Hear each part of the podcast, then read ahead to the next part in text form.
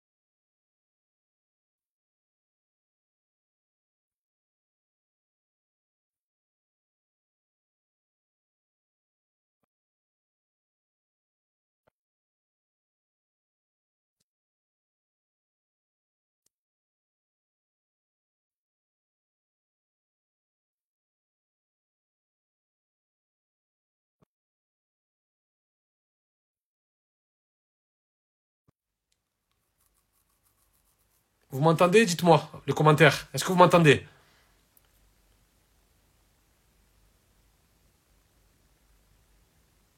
Non? Personne ne veut mettre un petit commentaire pour me dire est-ce qu'il m'entend ou pas? Non? Est-ce que vous m'entendez ou pas? Oui Barakallahu merci. Merci, merci, merci. Alors l'invité, il est là. Montez dans le live. Merci, Barakallahu fik, merci.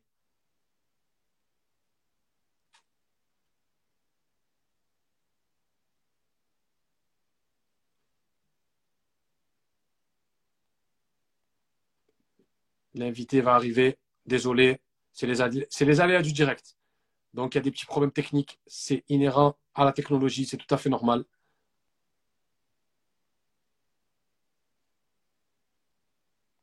Mais l'invité, normalement, va arriver. J'ai fait la demande, il est là. Il y a des petits bugs. C'est tout à fait normal. C'est le direct. Vraiment désolé, tout le monde, mais c'est souvent comme ça quand il y a le direct. Ne vous inquiétez pas. Il faut accepter l'invitation. Mon invité qui est là, il faut accepter l'invitation ou bien essayer de monter dans le live. Appuyez sur la petite caméra et essayez de monter dans le live. L'invité qui m'écoute, j'essaye de t'inviter mais ça ne veut pas. Donc, appuie sur la petite caméra qui est en bas à côté des commentaires et tu me fais une demande de participer au live, Inch'Allah. Salam alaikum. Il y a la petite caméra, il suffit d'appuyer dessus et ça va faire une demande.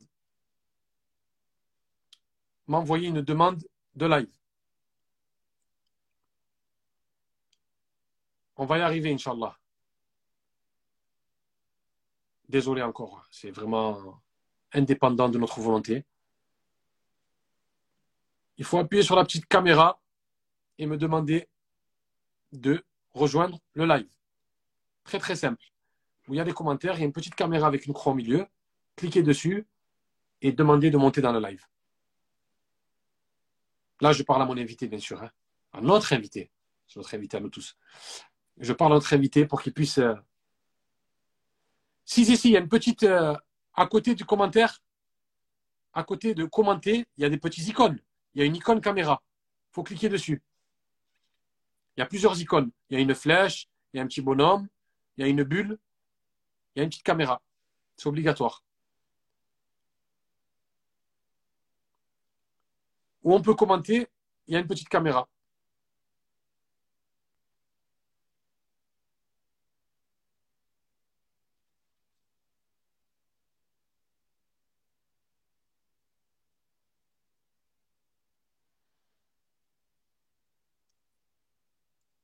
Normalement, c'est pour demander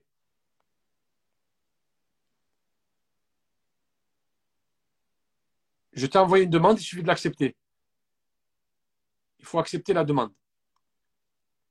Si tu n'arrives pas à voir, il faut accepter la demande.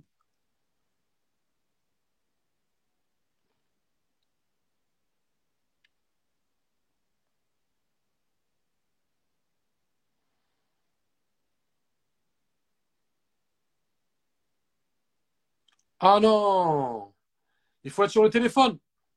Il faut être sur le téléphone, pas sur l'ordinateur. Ah non, non, non, non. Il faut être sur le téléphone. Bien sûr. Il faut être sur le téléphone. Désolé, notre invité était sur son ordinateur. Il va passer sur ton téléphone. On va commencer. Ne bougez pas. Le HB3 Show, épisode 61. Mettre en avant un musulman qui excelle dans son domaine de prédilection. En tout cas, merci à tous d'avoir essayé de nous aider. Barakallahu fikoum. Euh, notre invité va arriver d'une minute à l'autre, mettre en avant un musulman qui excelle dans son domaine de prédilection, le HB3 Show, à partir de demain, disponible sur Apple Podcast, Spotify, Google Podcast.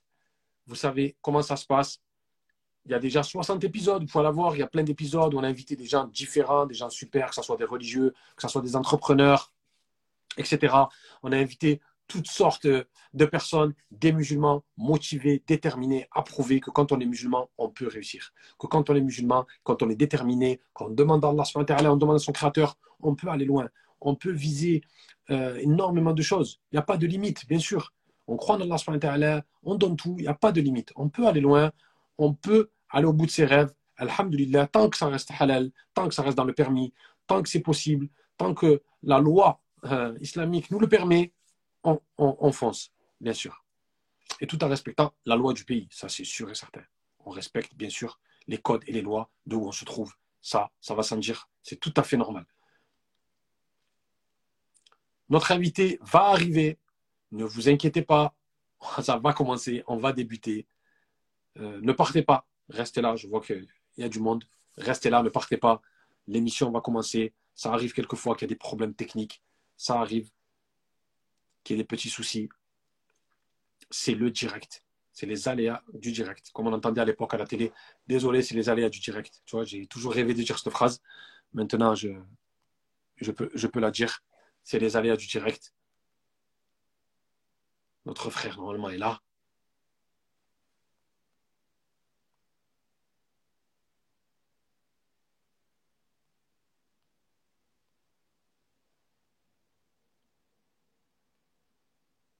Il va apparaître.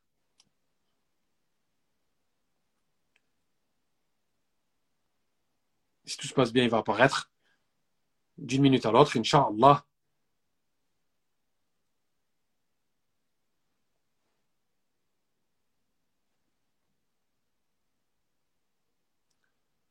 Je mets accepter, ça ne veut pas. Je ne sais pas pourquoi.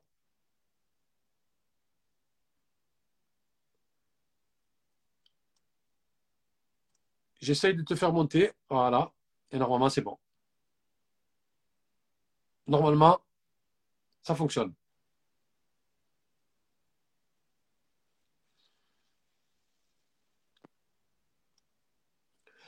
Essaye d'enlever ta demande. C'est moi qui vais te demander. Masha'Allah. Enfin. Il faut tourner la caméra. Et c'est parfait. On y est. Désolé pour le petit, euh, pour le petit retard. Non, c'est pas grave. Essaye de reculer un petit peu quand tu vois un petit peu mieux. Est-ce que c'est bon comme ça? Magnifique. Super. Il n'y a, a, pas de souci, c'est tout à fait normal. Et je te rassure que c'est déjà arrivé plusieurs fois dans l'émission. Super. Ça fait un petit moment que ce n'est pas arrivé, mais l'important, c'est que tu sois là. Merci. Déjà, comment tu vas? Très bien, Alhamdulillah. Et toi? Alhamdulillah, tout va bien. Alors, on va commencer. Je vais te présenter le programme de l'émission et ensuite, Inch'Allah, nous allons débuter. Alors, je commence par t'introduire une petite introduction. Mhm. Ensuite, on va commencer par, euh, on va dire, la chronologie un petit peu. On va partir de ton enfance, on va remonter un petit peu. Ensuite, à la moitié de l'émission, il y a quatre petites questions. Ensuite, la deuxième partie de l'émission, les fameux top 5 et un petit quiz à la fin, une annonce et on se dit au revoir. Ok, avec plaisir. T'es prêt? Ouais, prêt. Alors, nous recevons ce soir un journaliste multicasquette, auteur, romancier, passionné par le sport et surtout le football et aussi les arts martiaux, la littérature. C'est tout un programme ce soir. On va évoquer son parcours et sa vision du football français. Nous avons l'honneur d'accueillir Abdelkrim Branin. Salam alaikum Abdelkrim. Alaikum salam à toi, alaikum salam à tous. Merci d'être avec nous. Est-ce que, la, est-ce que, est-ce que la présentation te convient? Ouais, très bien, très bien. Ça résume un peu, un peu ça. Alors, ma première question, euh, qui est souvent la, première question moi je vais trois choux, quand tu entends le mot islam, c'est quoi ton premier souvenir?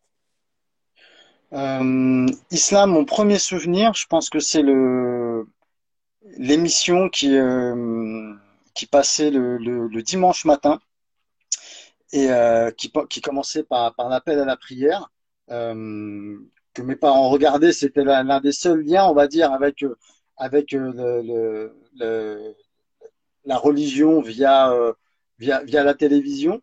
Et c'est vrai que c'était cette émission, l'appel à la prière, qui, commençait.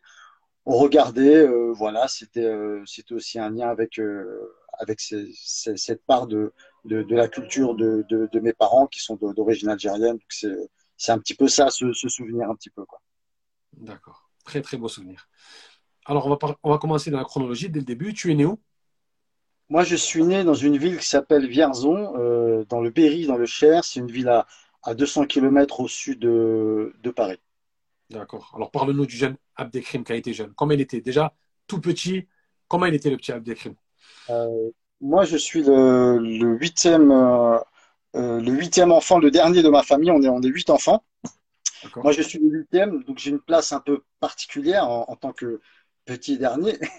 Euh, donc j'étais un petit peu le chouchou, très entouré par, par mes frères et sœurs. J'ai quatre frères et trois sœurs, euh, plus mes, mes, parents. Donc euh, beaucoup plus jeune que les autres. Donc voilà, une place particulière, une enfance heureuse dans une famille modeste, mais très très heureuse dans, dans cette ville. Vierzon, c'est une ville ouvrière. Comme beaucoup qui, a souffert du, du, chômage très rapidement euh, dans les années 80, dans les années 90. Euh, mais euh, voilà, mes parents, on s'en est tous bien sortis. Voilà, une, enfance dans un quartier HLM assez assez classique. Encore une fois, je le dis dans, dans une famille modeste, mais un truc très très très heureux avec tout, tout ce qu'on connaît, les copains, les parties de foot, d'école. Voilà. Justement, la transition, on va mettre les deux pieds dans le plat. Des jeunes, tu es fan de foot, tendre jeunesse. Je pense que c'est quelque chose qui, est euh, très présent dans les milieux populaires. Euh, aussi très présent, on va pas se le cacher, dans, dans, les, familles d'origine maghrébine. Il y a une ferveur pour, le football sur on, pourra développer au, cours, de, la soirée. Euh, oui, ça me, vient de, mon père, ça me vient de mes grands frères. C'est le quartier, c'est les parties de foot dans le quartier, c'est le club de, de, de, ma ville, que je salue au passage, qui est le plus petit club en Coupe de France, Vierzon, qui est le plus petit club euh, qui va disputer, je crois, demain euh, le huitième de finale de la Coupe de France. C'est un heureux hasard, on va dire. Euh, voilà, donc c'est le club de ma ville, j'en suis pas peu, peu fier. Voilà, c'est très très vite, c'est ça, c'est euh, l'équipe de France, c'est aussi l'équipe d'Algérie euh, des, des, des, années 80, c'est les premières stars, euh, les, les, les, albums Panini, c'est un peu ça, mon premier rapport au football. D'accord. Donc tu es inscrit au football. Dès petit, tu joues dans un club Oui, très rapidement, on prend tous euh, une première licence. Il y a plusieurs clubs dans la ville. Moi, je prends le club qui est le plus proche de, de, de, mon quartier et très rapidement, on, joue euh, avec un rapport très différent d'aujourd'hui, c'est que nous, on joue vraiment pour s'amuser. On n'a pas du tout l'idée de devenir une star du football, même si on peut y penser un petit peu. Nous, on vient vraiment pour s'amuser et en général, euh, il y avait deux équipes, donc tu as l'équipe A et l'équipe B. Euh, nous, en général, on voulait, on n'était pas intéressé par l'équipe A, on voulait jouer en équipe B parce qu'on voulait tous être ensemble, c'est tout. On voulait juste être ensemble. Donc c'est assez drôle aujourd'hui quand je vois comment le, rapport au football qu'ont les enfants, qu'ont les, parents, ils veulent en faire un Mbappé, euh, ils pensent oseille, ils pensent argent, ils pensent contrat. Nous, pas du tout. C'était vraiment on s'amusait, on voulait reproduire un petit peu ce qu'on faisait dans le quartier euh, sur un vrai terrain de football. D'accord. À chaque fois, je vais faire le parallèle, la transition.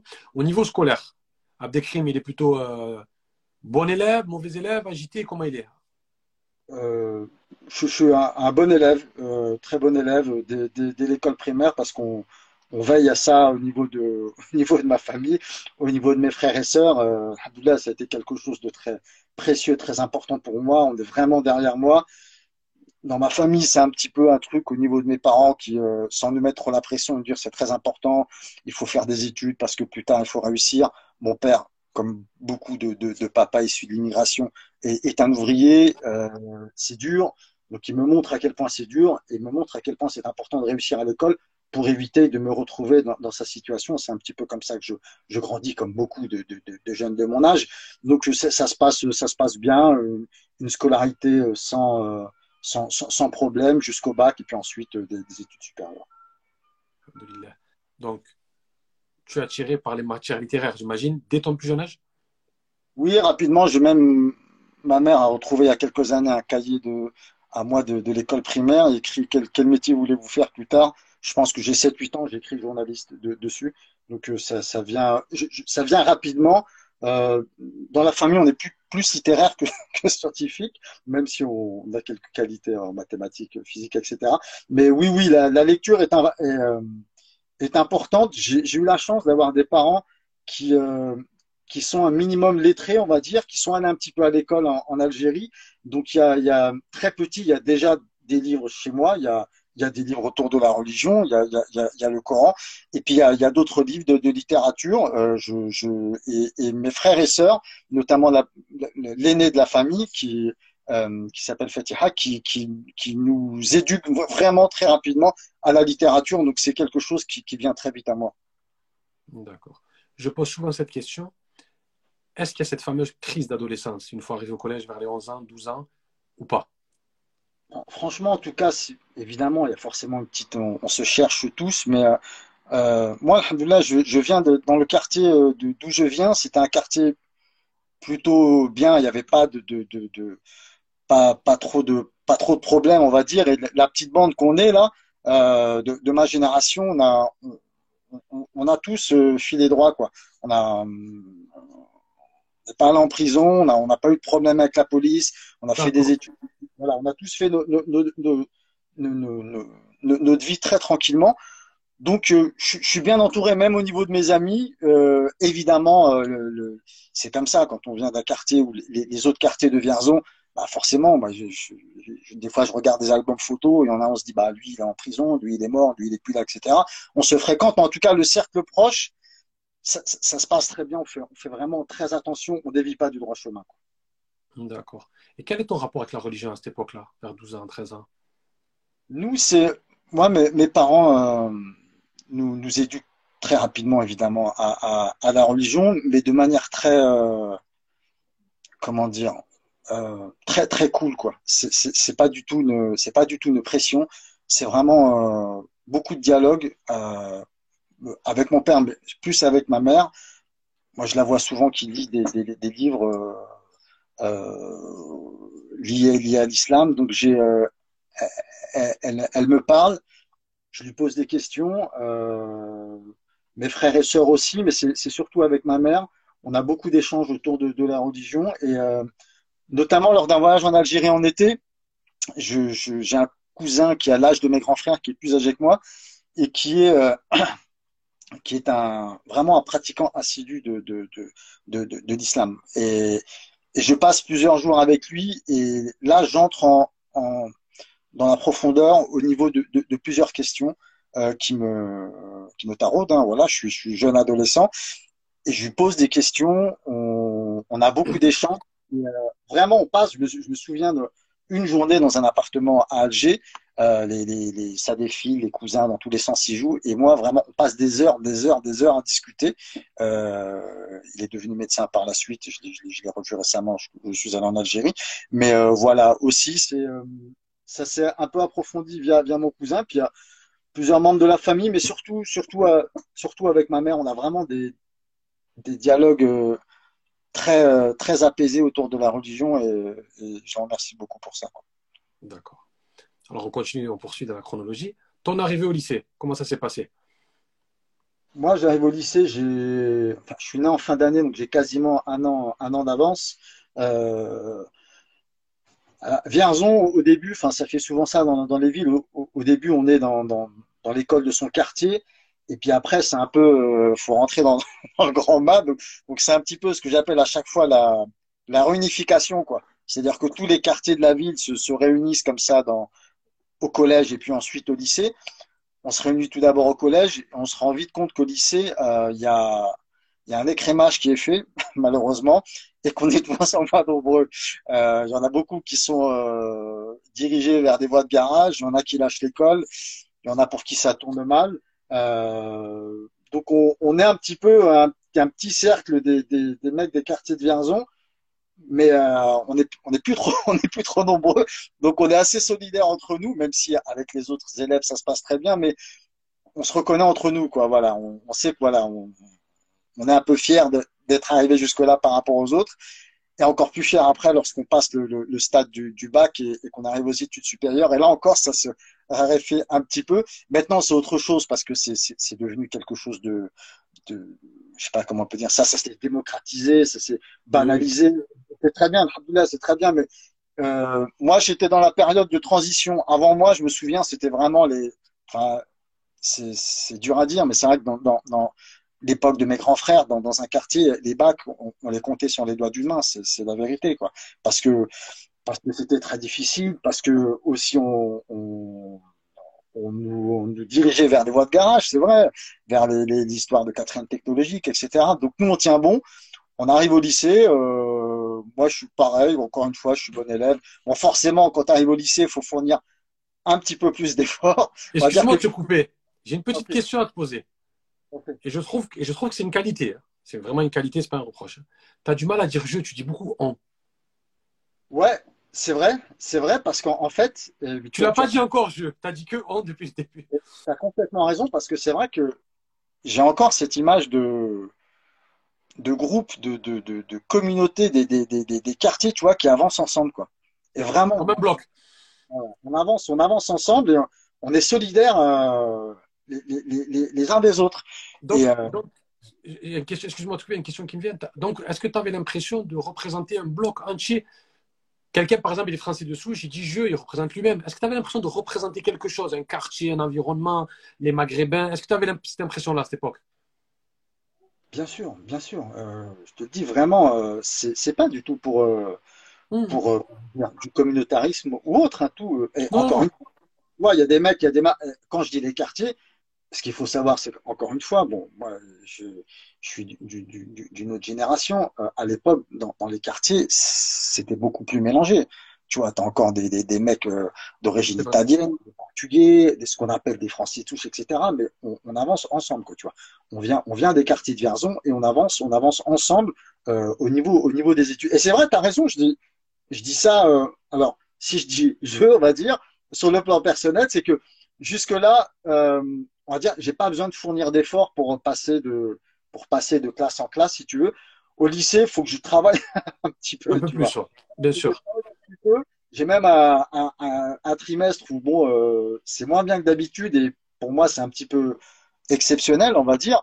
Et euh, je travaille, euh, voilà, je, bon, je m'en sors bien. Première, bac de français, j'ai plusieurs points d'avance et, et j'arrive au bac. pareil, je l'ai du premier coup, ça se passe, ça se passe bien. D'accord.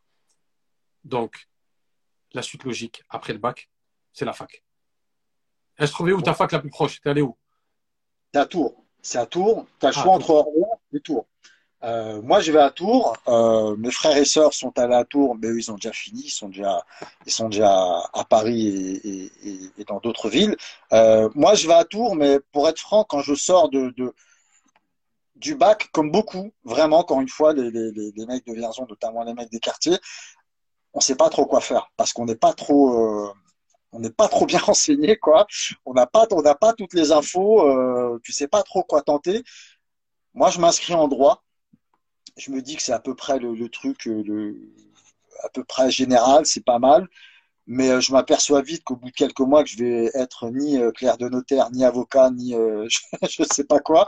Donc ça devient un truc un peu bon bah on est là encore une fois on est ensemble on avance. On a on est, on est à la cité U, on se dit, bon, bah, on verra, on va voir de quoi demain sera fait. Et puis, euh, bon, bah, entre-temps, je deviens ce qu'on appelle pion, maître d'internat. Bon, bah, je, touche, je touche mes premiers salaires, euh, c'est bien pour moi aussi. Euh, j'arrive à m'en sortir. Mais déjà, euh, bon, déjà, j'ai un, j'ai un œil euh, arrivé vers le journalisme. J'écris dans des fanzines étudiants. Et puis, je décroche. Ah, déjà? Ouais, ouais, ouais, ouais j'écris dans des fanzines là-bas et, euh, et, euh, et je, je, fais mes premières piges à la, donc le journal local qui s'appelle La Nouvelle République du Centre-Ouest. Et, euh, et j'entre par, par le sport. Mais qu'est-ce qu'est-ce qui t'a fait vraiment, qui t'a donné envie de, de, passer le cap, de passer d'un simple amateur à la maison qui écrit, de vraiment passer dans un journal? C'est qu'est-ce qui t'a donné le déclic? À l'époque, euh, je suis beaucoup le, je suis beaucoup le football, euh, vraiment de manière assidue. J'achète la presse, je regarde les matchs à la télé, etc. On est à quelle époque là à peu près pour qu'on puisse se situer? On est à 99-2000 quoi, 99-2000, ouais. Après le mondial. Ouais, ouais. Ouais, voilà. Euh, donc il y a, y, a, y, a, bon, y a un boom en France au niveau du, du, du, du football. Évidemment, la, la, France a gagné la Coupe du Monde. Euh, le, le football devient euh, à la mode, on va dire quoi. Tout le monde veut sa part de, tout le monde veut sa part de football, etc. Euh, moi, je me dis que j'ai envie de, ouais, j'ai envie, j'ai envie de passer un cap, et j'apprends que le, le, journal local recherche un, un pigiste sportif. Euh, ça me correspond. Moi, j'aime écrire, euh, j'aime le sport plus euh, précisément le, le, football. Et là, il, il, y a un petit truc assez drôle, c'est qu'en fait, ils, bon, pour me tester, ils me disent, euh, d'accord, tu vas aller couvrir un match euh, de hockey sur gazon. Donc c'est mon, mon, premier match, ils me disent c'est un peu le, le, bisutage si tu veux, tu vois. Et moi ils me disent hockey sur gazon, je dis ouais il y a pas de problème. Il y a et, du gazon, c'est déjà bien. Ouais, je rentre chez moi, il y a du gazon. Je rentre chez moi, j'ai aucune idée de, de ce que c'est le hockey sur gazon. et à l'époque, on n'avait pas Internet tout chez nous, quoi, tu vois. Et je me souviens, je vais à la bibliothèque de la fac et je cherche euh, hockey sur gazon. C'est quoi les règles et tout, tu vois, pour un peu pour comprendre, pour pas être largué, quoi. Et, euh, et je vais à ce match de hockey sur gazon et, euh, et je reviens, je fais un compte rendu et, et pour la première fois dans un journal, j'ai mon nom en bas. Euh, je sais pas, j'ai 20, 20, 20 ans, 21 ans et je suis content, quoi. Et depuis, tu n'as plus jamais regardé un match de hockey sur gazon? Non, c'était mon, mon, premier seul match de hockey sur gazon. Non, mais c'est. Alors, quand j'ai changé de. J'ai changé de rédaction, après je suis allé à la rédaction de Vierzon. Pour me bisu, bisuter, ils m'ont envoyé faire un, un, une compétition, un concours d'agility. Tu sais, c'est des chiens qui font des concours, quoi, tu vois. Tu sais, ils font des obstacles et tout, tu vois. C'est le bisutage, c'est comme ça. Donc, c'est comme ça. obligé de dire oui. Donc, euh, bah eux, ça les fait rire. Bon, moi, je l'ai fait, puis j'ai fait le, le, truc hockey sur gazon. Après, ils m'ont mis sur du football et j'ai pu, j'ai pu couvrir des, des, matchs de football locaux comme ça. Mais euh, bon, rapidement, je, je, sais que j'ai, bon, c'est bien, j'ai mis un premier pas, mais moi, je veux, je veux beaucoup plus que ça, quoi. Voilà.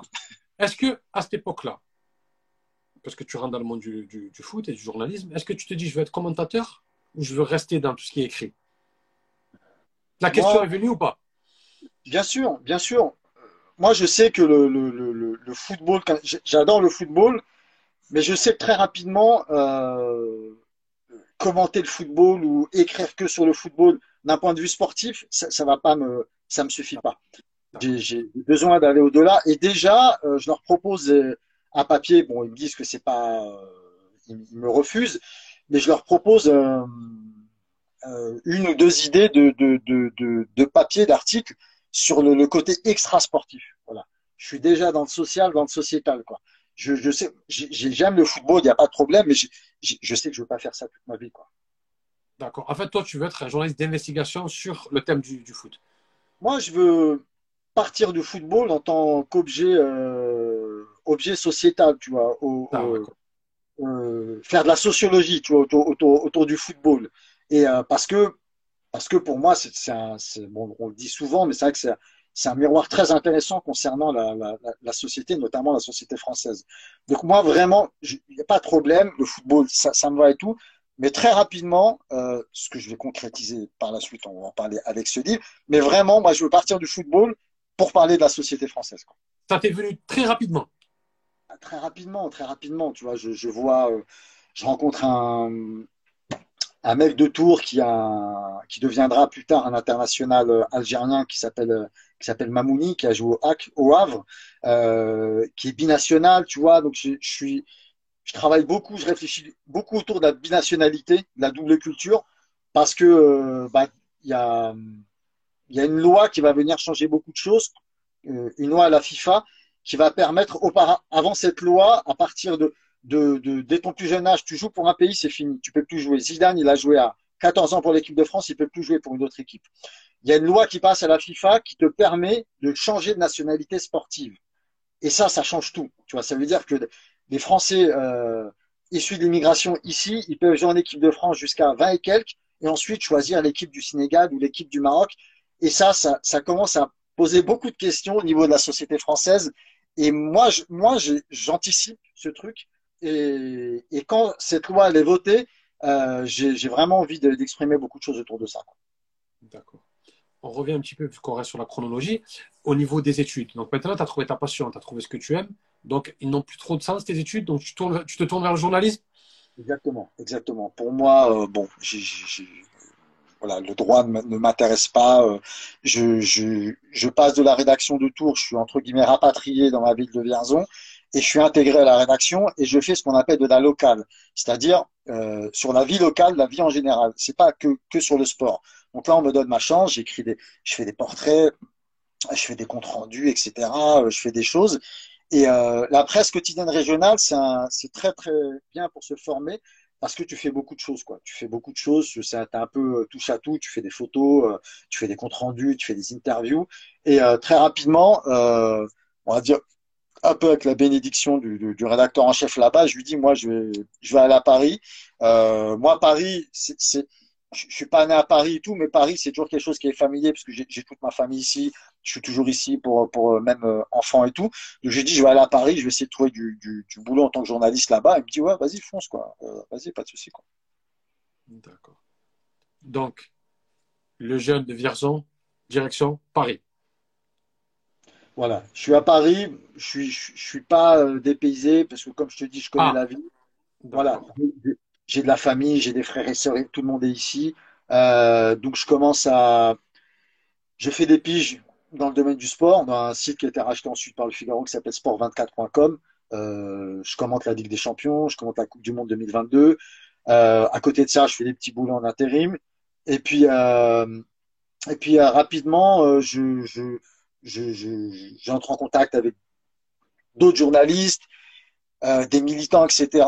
Et on va petit à petit, on va créer un magazine en presse écrite qui s'appelle Respect Magazine et qui va être un magazine euh, très novateur sur ce qu'on appelle les questions. Alors j'aime pas trop ce mot-là parce que c'est un mot valise, mais les questions de diversité, ce qu'on appelle la diversité culturelle qui parle beaucoup des quartiers populaires, qui va parler sans complexe de religion, etc. Donc on fonde ce magazine et là c'est euh, bah, un peu euh, ouais, c'est important pour moi parce que c'est vrai que c'est un truc on, on, crée de nos propres mains un, un nouveau média. D'accord. Donc ça se, ça se trouve en kiosque? Euh, euh, là, je sais, je, je sais qu'il y a eu des rachats par le groupe SOS, etc. Mais je sais que le magazine existe toujours. Mais en effet, on sort, on sort en kiosque et, et même on a bah, tu, des gens qui, s'intéressent peuvent aller regarder sur, sur Internet. On a, franchement, on a, on a, on a la cote parce qu'à l'époque, ces, ces histoires de diversité intéressent beaucoup le monde politique. Intéressent beaucoup le monde politique, tu vois. On est, euh, on est invité partout, on est sollicité partout. Euh, euh, on se retrouve dans des réceptions. Euh, à l'époque, c'est euh, Dominique de Villepin, Premier ministre, à, à Matignon. euh, on se retrouve dans le jardin de Matignon, on est invité, on dans des débats, on, on, on, sort, on sort des dossiers, etc. Et euh, on va dire que sans, sans le faire exprès, on est, euh, on est ouais, très précurseur sur ces histoires de diversité qui vont prendre une direction différente. Mais à l'époque, Nicolas Sarkozy, par exemple, était très, très, c'était très important pour lui. D'ailleurs, il va, il va concrétiser ça avec des nominations. On s'en souvient tous, euh, Ramayad et, et Rachida Dati, entre autres, Azouz Begag. Euh, mais nous, voilà, on, est vraiment sur les questions de diversité. Euh, moi, le but, mon but, c'est pas du tout d'être consensuel. Moi, je, fais ce que j'ai à faire. Euh, je fais des interviews de, d'artistes, de, d'intellectuels que j'aime. Je fais des dossiers, euh, des, des, sagas. Mais en tout cas, on est, euh, on va dire entre guillemets, on est dans le game, vraiment. D'accord. Mais ça se basait surtout sur le sport. Non, non, non. Vraiment, Respect, c'était vraiment un magazine généraliste. Généraliste. Moi, Mais toi, toi, tu t'occupais du côté sport plus. Pas seulement. J'ai fait du sport. J'ai fait des, j'ai fait des interviews, tu vois, liées au sport. Je fais notamment, euh, on est en 2004-2005. Je fais, euh, franchement, je pense que je, je suis l'un des tout premiers à faire un dossier sur la binationalité, tu vois, sur la, question des binationaux dans, le domaine du sport et qui va au-delà, au-delà du sport.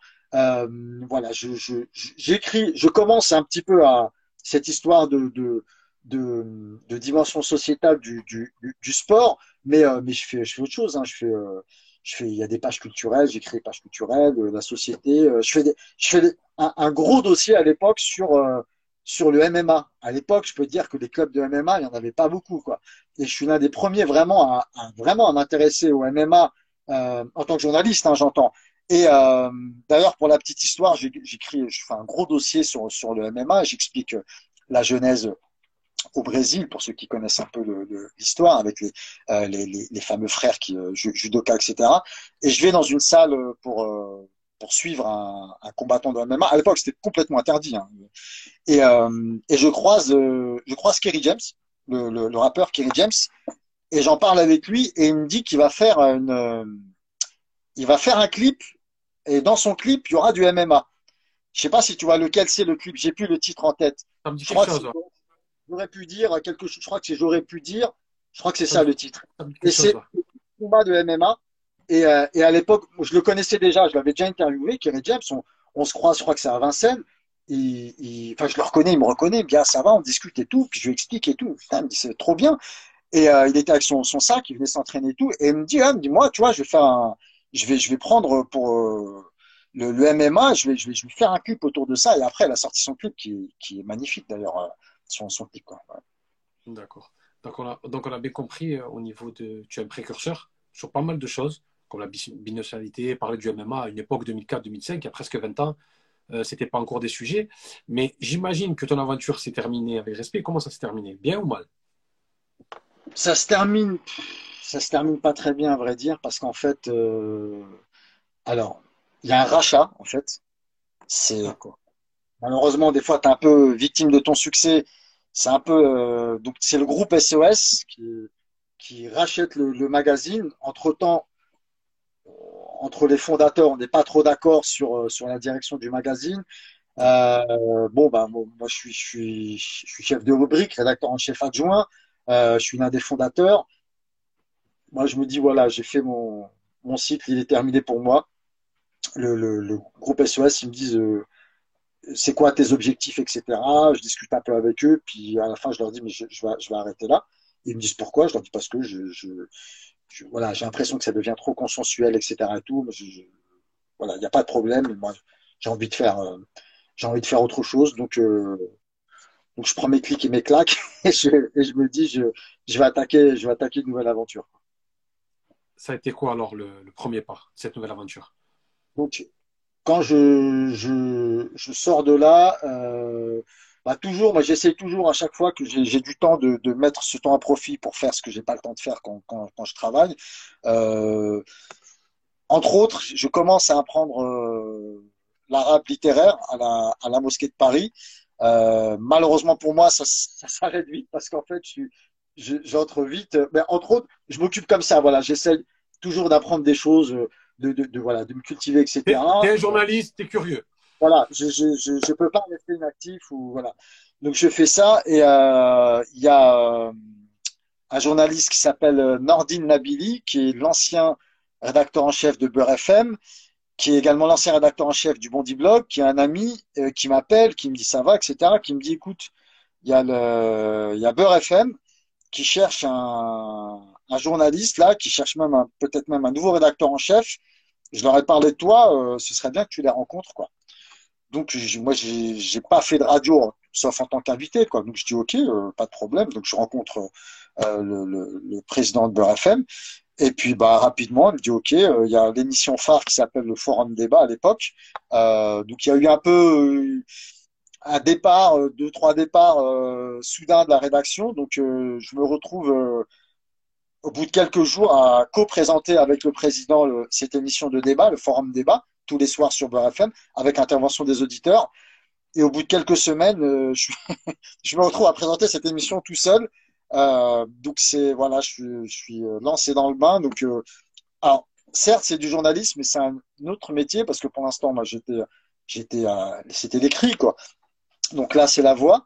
Euh, bon, moi ma voix ça va, mais il faut apprendre à poser sa voix, il faut apprendre à faut apprendre à respirer, faut apprendre à écouter les auditeurs, faut apprendre à les couper, faut apprendre à gérer les, les, invités. Il y a des embrouilles, il y a des débats, des temps de parole, etc. Donc j'apprends entre guillemets un nouveau métier. Euh, c'est quoi la thématique de, de l'émission, la grande thématique?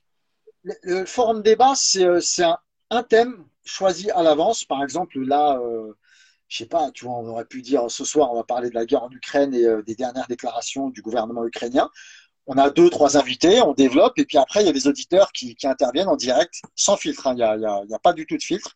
Ils interviennent euh, avec, euh, c'est la, la, sans mauvais jeu de mots, c'est la roulette russe, quoi. Tu sais pas sur qui tu vas tomber, le mec qui commence, etc.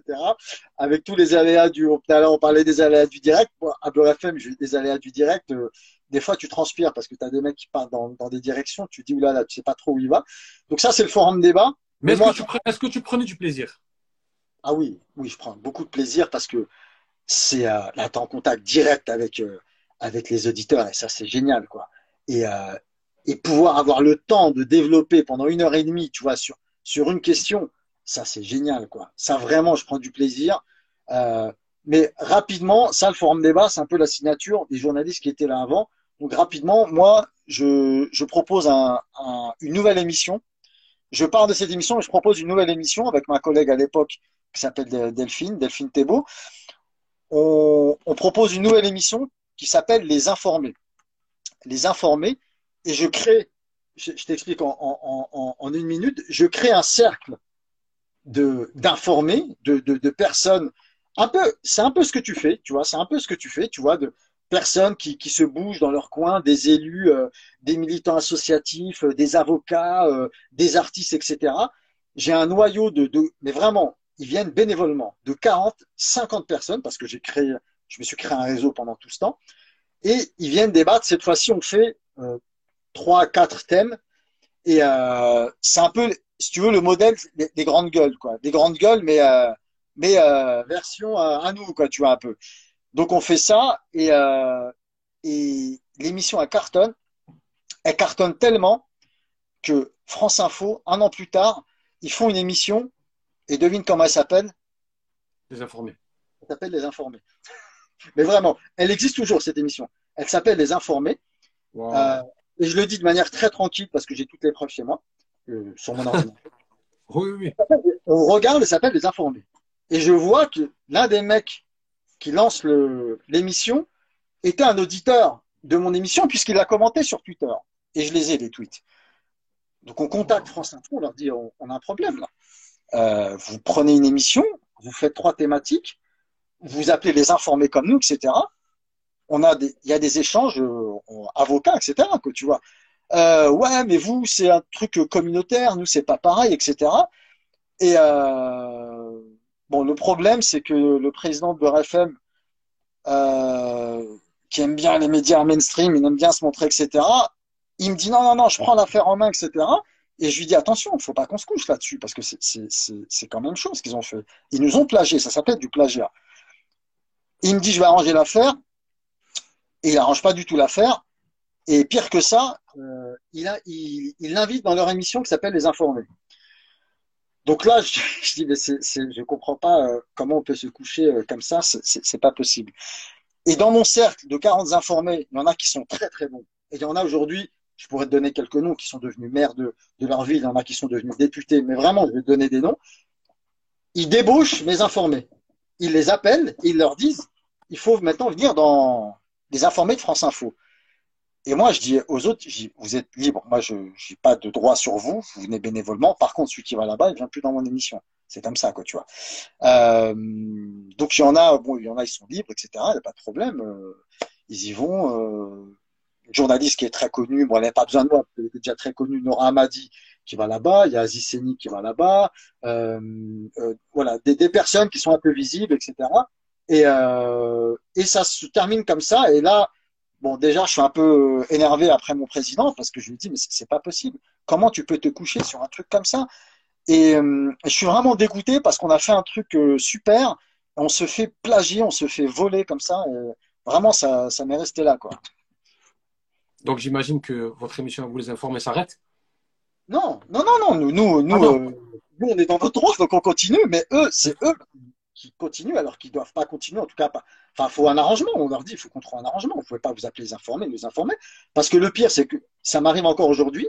Lorsque je parle et je dis ça, je dis les informés, ils me disent, ah oui, comme France Info. Et là, tu pètes un câble, tu vois, parce que tu te dis, mais, c'est pas possible. C'est moi. C'est moi qui, enfin, moi et ma collègue, Delphine Thébault. Et vraiment, je le dis très tranquillement, France Info, etc. tout, ils peuvent faire ce qu'ils veulent. Les échanges, je les ai ici. Les tweets, je les ai ici. Donc, c'est pour te dire à quel point des fois, ça peut être injuste quand tu fais quelque chose. Tu crées quelque chose et on te, on te plagie, on te vole comme ça. C'est un sentiment qui est terrible. Quoi. Donc, c'est ta première déception dans le monde du journalisme? Oh, Il y en a eu d'autres. Mais en tout cas, celle-là, elle, elle, est grosse. Et par rapport à Beurre FM, euh, nous, l'émission, elle continue, hein, cartonne. On, on, cartonne. Il y a des articles sur nous. Hein. Tu peux, ceux qui, nous écoutent, tu, vous pouvez regarder. Euh, pas toujours en bien, puisqu'à un moment, on, euh, fait une double page euh, sur, euh, dans Marianne, ils appellent ça les mauvaises ondes de Beurre FM, et ils parlent de mon émission Les Informés. Et ben bon, on connaît tous la musique, on est des intégristes, on est des machins, on est des antisémites, etc. Ce qui ne repose sur rien du tout, évidemment. Et mais bon, ça fait mal. Donc ça fait une polémique à l'époque. On parle de nous, on parle de nous certes, mais on parle de nous un peu en mal. Donc on est obligé un peu de se défendre. Euh, mais on a invité, c'est pas mal. On a invité, on on a invité à Canal Plus avec Delphine euh, par c'est Ali Badou qui, qui nous interviewe, on vient se défendre. donc c'est, on voit bien qu'on dérange parce que bah, l'émission, elle a une vraie, elle a une vraie existence, tu vois, notamment dans les quartiers, au, niveau des cercles politiques. les taxis nous adorent, les taxis, les taxis parisiens nous connaissent tous. Quand je vois un politique, il me dit, euh, et je lui dis, je présente l'émission, il me dit pas la peine. Il me dit, monsieur, il me dit, tous les taxis me parlent de votre émission, parce que beaucoup de taxis écoutent Beurre FM, tu vois. Et euh, voilà, donc l'émission se poursuit. Euh, elle est, elle est bien, elle cartonne, mais euh, bon, à la fois, j'ai toujours en travers de la gorge ce truc, c'est pas grave, on continue. Mais au bout d'un moment, pareil, je me dis, j'ai, franchement, j'ai fait le tour, j'ai fait le tour là. Euh, c'est bien ce qu'on a fait, mais voilà, j'ai envie de, j'ai envie de faire autre chose, quoi. tu me dis si j'ai tort, j'ai l'impression que tu te lasses vite. Quand ah. tu as fait le tour de la question, tu veux vite aller à notre projet. Exactement. Moi, je je, je, je veux pas user le truc jusqu'à la corde, tu vois. Euh, je veux pas faire semblant. Et euh, tu vois, à Beurre FM, j'étais rédacteur en chef, euh, j'étais en CDI, tout, tout allait bien pour moi. Hein. Euh, J'avais une émission qui, marchait bien, on, on, était bien et tout, mais je me dis, je, je peux pas revenir encore pour une saison de plus. J'ai plus envie d'être devant ce micro parce que je vais faire semblant, je vais me forcer, ça va être moins bon, je vais vous saouler, etc. Donc je me dis, je vais être honnête, on arrête pour moi, on... ça s'arrête pour moi, euh, je vais faire autre chose. Quoi. D'accord. Alors, on continue dans la chronologie. Moi, je tu as fait quoi après ça On est à l'été 2017, euh, je dis euh, j'ai un projet qui me trotte dans la tête depuis longtemps, très longtemps, c'est d'écrire un livre. Ça, Alors avant d'écrire un livre, c'est ça, c'est ça que j'attendais pour faire la transition. J'ai quatre questions rapides à te poser. Je le fais à chaque invité. C'est bon? Tu es prêt? Ouais. Si tu étais un animal, tu serais quel animal? Euh... Un lion. un lion? Souvent. Souvent, les, les garçons nous disent des lions. Pas très original. là, là, tu vas être original. Écoute. Si tu étais une Coupe du Monde, tu serais laquelle? Quelle édition? Très facile. La Coupe du Monde 82. Pourquoi? Parce que elle est liée à, euh, elle est liée à l'enfance. J'étais tout petit, j'avais euh, j'avais 5 ans. Elle est liée à l'enfance, mais j'ai surtout l'impression que c'est la dernière Coupe du Monde où euh, il n'y a pas l'enjeu, la pression de l'enjeu, les pressions euh, financières, euh, c'est une espèce de tournoi pour le plaisir, quoi. C'est, c'est, et il y a, plusieurs générations qui sont à leur apogée, et elle est magnifique. Je regarde encore une fois des, très régulièrement des vidéos sur YouTube. Elle est, elle est, extraordinaire. Elle est, elle est folklorique. Paolo Rossi qui sort de prison, qui vient jouer, qui la gagne. L'Algérie qui gagne l'Allemagne. Elle est un peu, c'est une Coupe du Monde folle, quoi. C'est vrai, c'est vrai. Il y a le Cameroun qui sort, ils sont invaincus, ils sortent au, tirage au sort. Euh, bon, le fameux match France-Allemagne extraordinaire. Le, le match Brésil-Italie, mais incroyable, quoi, qui, qui m'a beaucoup inspiré pour, pour mon livre. Mais, mais surtout, je regarde le coup du monde, je me dis, il y avait encore une espèce d'insouciance, tu vois, où les gens venaient, ils venaient jouer comme un tournoi de quartier, quoi, tu vois, et tout. Euh, dans, dans le bon sens du terme, hein. c'est celle-là. Ouais, celle D'accord. Si tu étais un club de foot,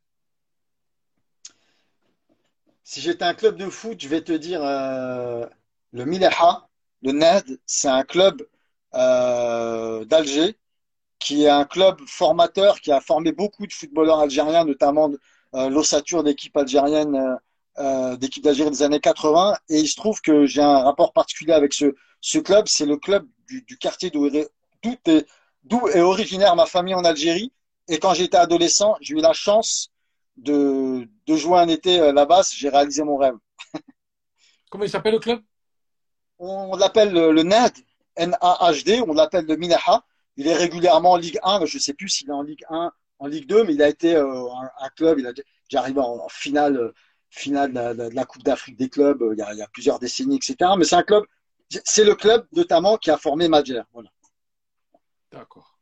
Ben, je ne m'attendais pas du tout. Quand j'ai préparé l'émission, un club, je m'attendais Real Madrid, Barcelone, Liverpool, je me suis reparti dans un débat. Mais en fait, non, c'était un club du cœur. C'est exactement ça, le club du cœur. Mais sur cette question-là, je ne pense pas. Peut-être qu'il y aurait quelqu'un du cœur, mais si tu étais un joueur. Ah, un joueur. Euh, un joueur, je serais. Euh, Je serais Socrates. Socrates. Wow. Socrates. Donc Socrates. Alors pourquoi Socrates? Il est un peu méconnu en Europe. Donc Socrates, c'est l'ancien capitaine du Brésil des années 80. Euh, c'est le grand frère de Rai, la star du Paris Saint-Germain. Socrates, c'est déjà c'est une élégance folle sur le terrain. C'est un rapport au jeu qui n'a qui, n'a- Socrates, il est là, même il joue une finale de Coupe du Monde, il vient pour s'amuser, il vient pour faire du beau jeu. Socrates, c'est c'est un militant, un militant euh, avec la démocratie corinthienne, avec son club du, du Brésil, démocratie corinthienne, qui a lutté contre la dictature militaire au Brésil. Un docteur en médecine pour un footballeur, c'est exceptionnel.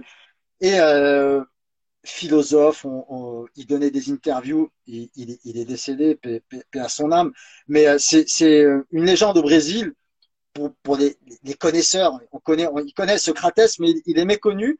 Euh, alors là, il se trouve que c'est marrant parce que moi, c'est une inspiration, il est présent dans le livre. On a inventé au niveau de la FIFA, euh, on a inventé le prix Socrates pour la première fois cette année. Oui, c'est Sadio, vu. c'est Sadio Mané qui l'a remporté. C'est Et ça, c'est- que je Et, je- et quand je dis ça, bon, j'ai pas découvert Socrates, mais quand je dis ça, je dit, ah, mais je l'ai mis dans mon livre, voilà, Socrates, voilà, maintenant, lui rend Enfin. hommage, enfin, enfin, on lui rend hommage, quoi. Et, euh, et j'étais super content, ouais, c'est vraiment euh, un Est-ce génie. que, est-ce que Socrates, toute proportion gardée, c'est une sorte de Mohamed Ali du foot? Franchement, on peut vraiment parler de ça. On peut vraiment parler de ça parce que, en tout cas, il y a, il y a, il y a des similitudes, hein, évidemment. Parce que, bon, il y a- une biographie de, de, de Socrates, pour ceux que ça intéresse. Ils peuvent aussi, euh, je parle de lui également dans, mon livre, mais c'est vrai que c'est, tellement euh, exceptionnel. euh, c'est, puis c'est un poète, quand, comment il parle. l'anecdote, par exemple, quand en 82, il y a ce fameux match Brésil-Italie, donc le Brésil est promis à, à la victoire tout de suite parce qu'ils ont une équipe de rêve. Ils jouent contre l'Italie.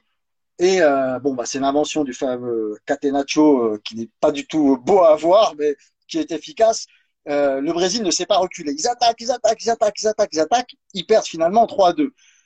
Et c'est une tragédie pour le, Brésil. Et dans les vestiaires, Socrates leur dit, mais arrêtez les gars. Il, leur dit, il faut pas être triste. Il leur dit, nous au moins, on est allé au bout de nos idées. On n'a pas, on s'est- on pas mis le bus, en gros, il leur dit, on n'a pas mis le bus devant le, devant le but comme ça. Et puis, nous, on est des Brésiliens. On joue pour la gagne, on joue pour la beauté du jeu. On a perdu, c'est pas grave. On a perdu avec nos idées. C'est ça le plus important. Et ça, j'ai trouvé ça euh, magnifique. Moi, je te dis, sincèrement, une idée qui me vient en tête là. Souvent, ça m'arrive. Tu devrais t'approcher de Netflix France et faire un reportage sur Socrates pour qu'on puisse tous apprendre à le connaître. Ah, c'est- je te verrai bien. tu sais, j'ai eu la chance, j'ai transmis son, transmis le livre à son frère Rai, qui vit en France. Il, est à Sciences Po j'ai un ami qui est à Sciences Po et je parle, avec lui, il me dit, ah, il il est super sympa. Il me dit, attends, attends, attends, j'ai refait marche arrière. T'es avec Rai, il est dans, ta classe à Sciences Po, il me dit oui.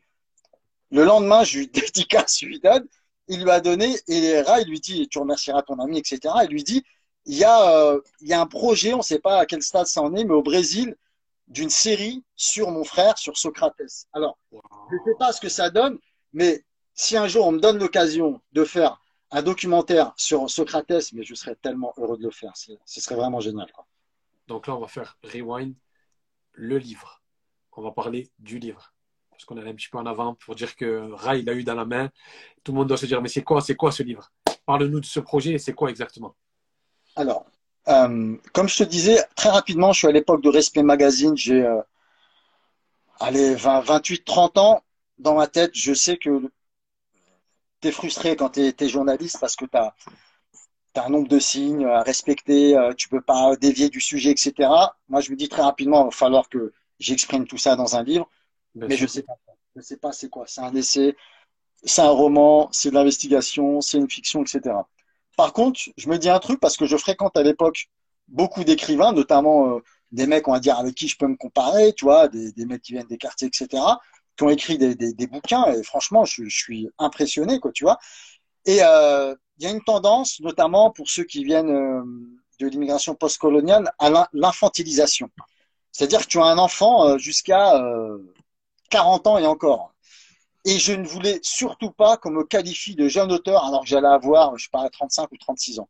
Donc je me dis, je le ferai pas avant 40 ans. je le ferai pas avant 40 ans. Comme ça, je serai un auteur tout court. Donc, à Beurre FM, ça commence à me titiller.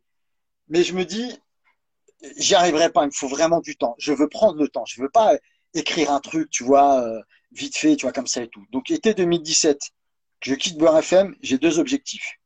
C'est refaire des études parce que euh, quand je, je, n'apprends pas quelque chose, j'ai ça va peut-être te faire rire ce que je veux dire, mais j'ai l'impression de devenir bête, tu vois.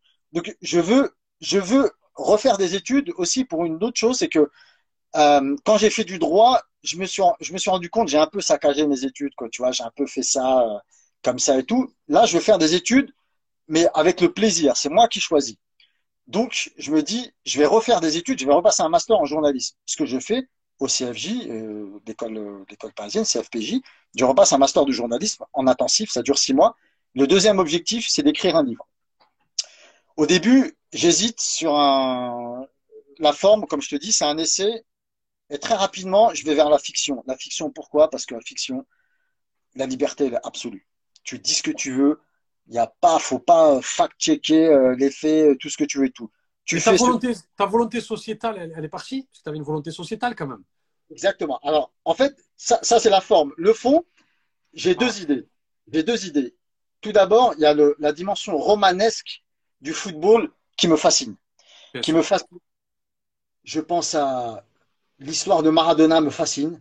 Hmm. L'histoire de Maradona avec Naples, elle est extraordinaire. Euh, il y a l'histoire de Cantona. Tu vois, des histoires comme ça, t'en as qui sont. Il y a même qui disent que, il y a même qui disent que Zidane, quand il met le coup de tête et qu'il passe devant la Coupe du Monde, c'est ça, ça ressemble à une tragédie grecque où ça finit mal à la fin. Ça me penser à ça. Ah, mais moi, mais tout de suite, c'est exactement ce qui m'est venu à l'idée. Donc, tu vois, c'est la dimension romanesque du football. Et euh, j'ai une première idée, c'est de, c'est un joueur, euh, c'est d'un joueur musulman qui va devenir une star euh, à l'Est Roma, dans la ville du Vatican, tu vois. Je, ne sais pas pourquoi je, je je pars là-dessus, tu vois. Ben, Salah, il a joué à la Roma. Alors, eh ben, écoute, écoute, écoute bien. J'ai ce truc-là qui éclate Mohamed Salah. Tu vois.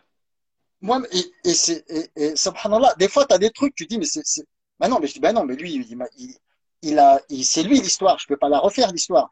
À Liverpool, on a des chants de supporters qui disent, euh, s'il nous fait champion, je me ferai musulman, etc. Et je me dis, mais non, mais elle est foutue, mon histoire, c'est pas ça. En fait, si tu veux, je voulais faire, euh, à l'époque, bon, bah, il y a, malheureusement, il y a eu beaucoup de tragédies.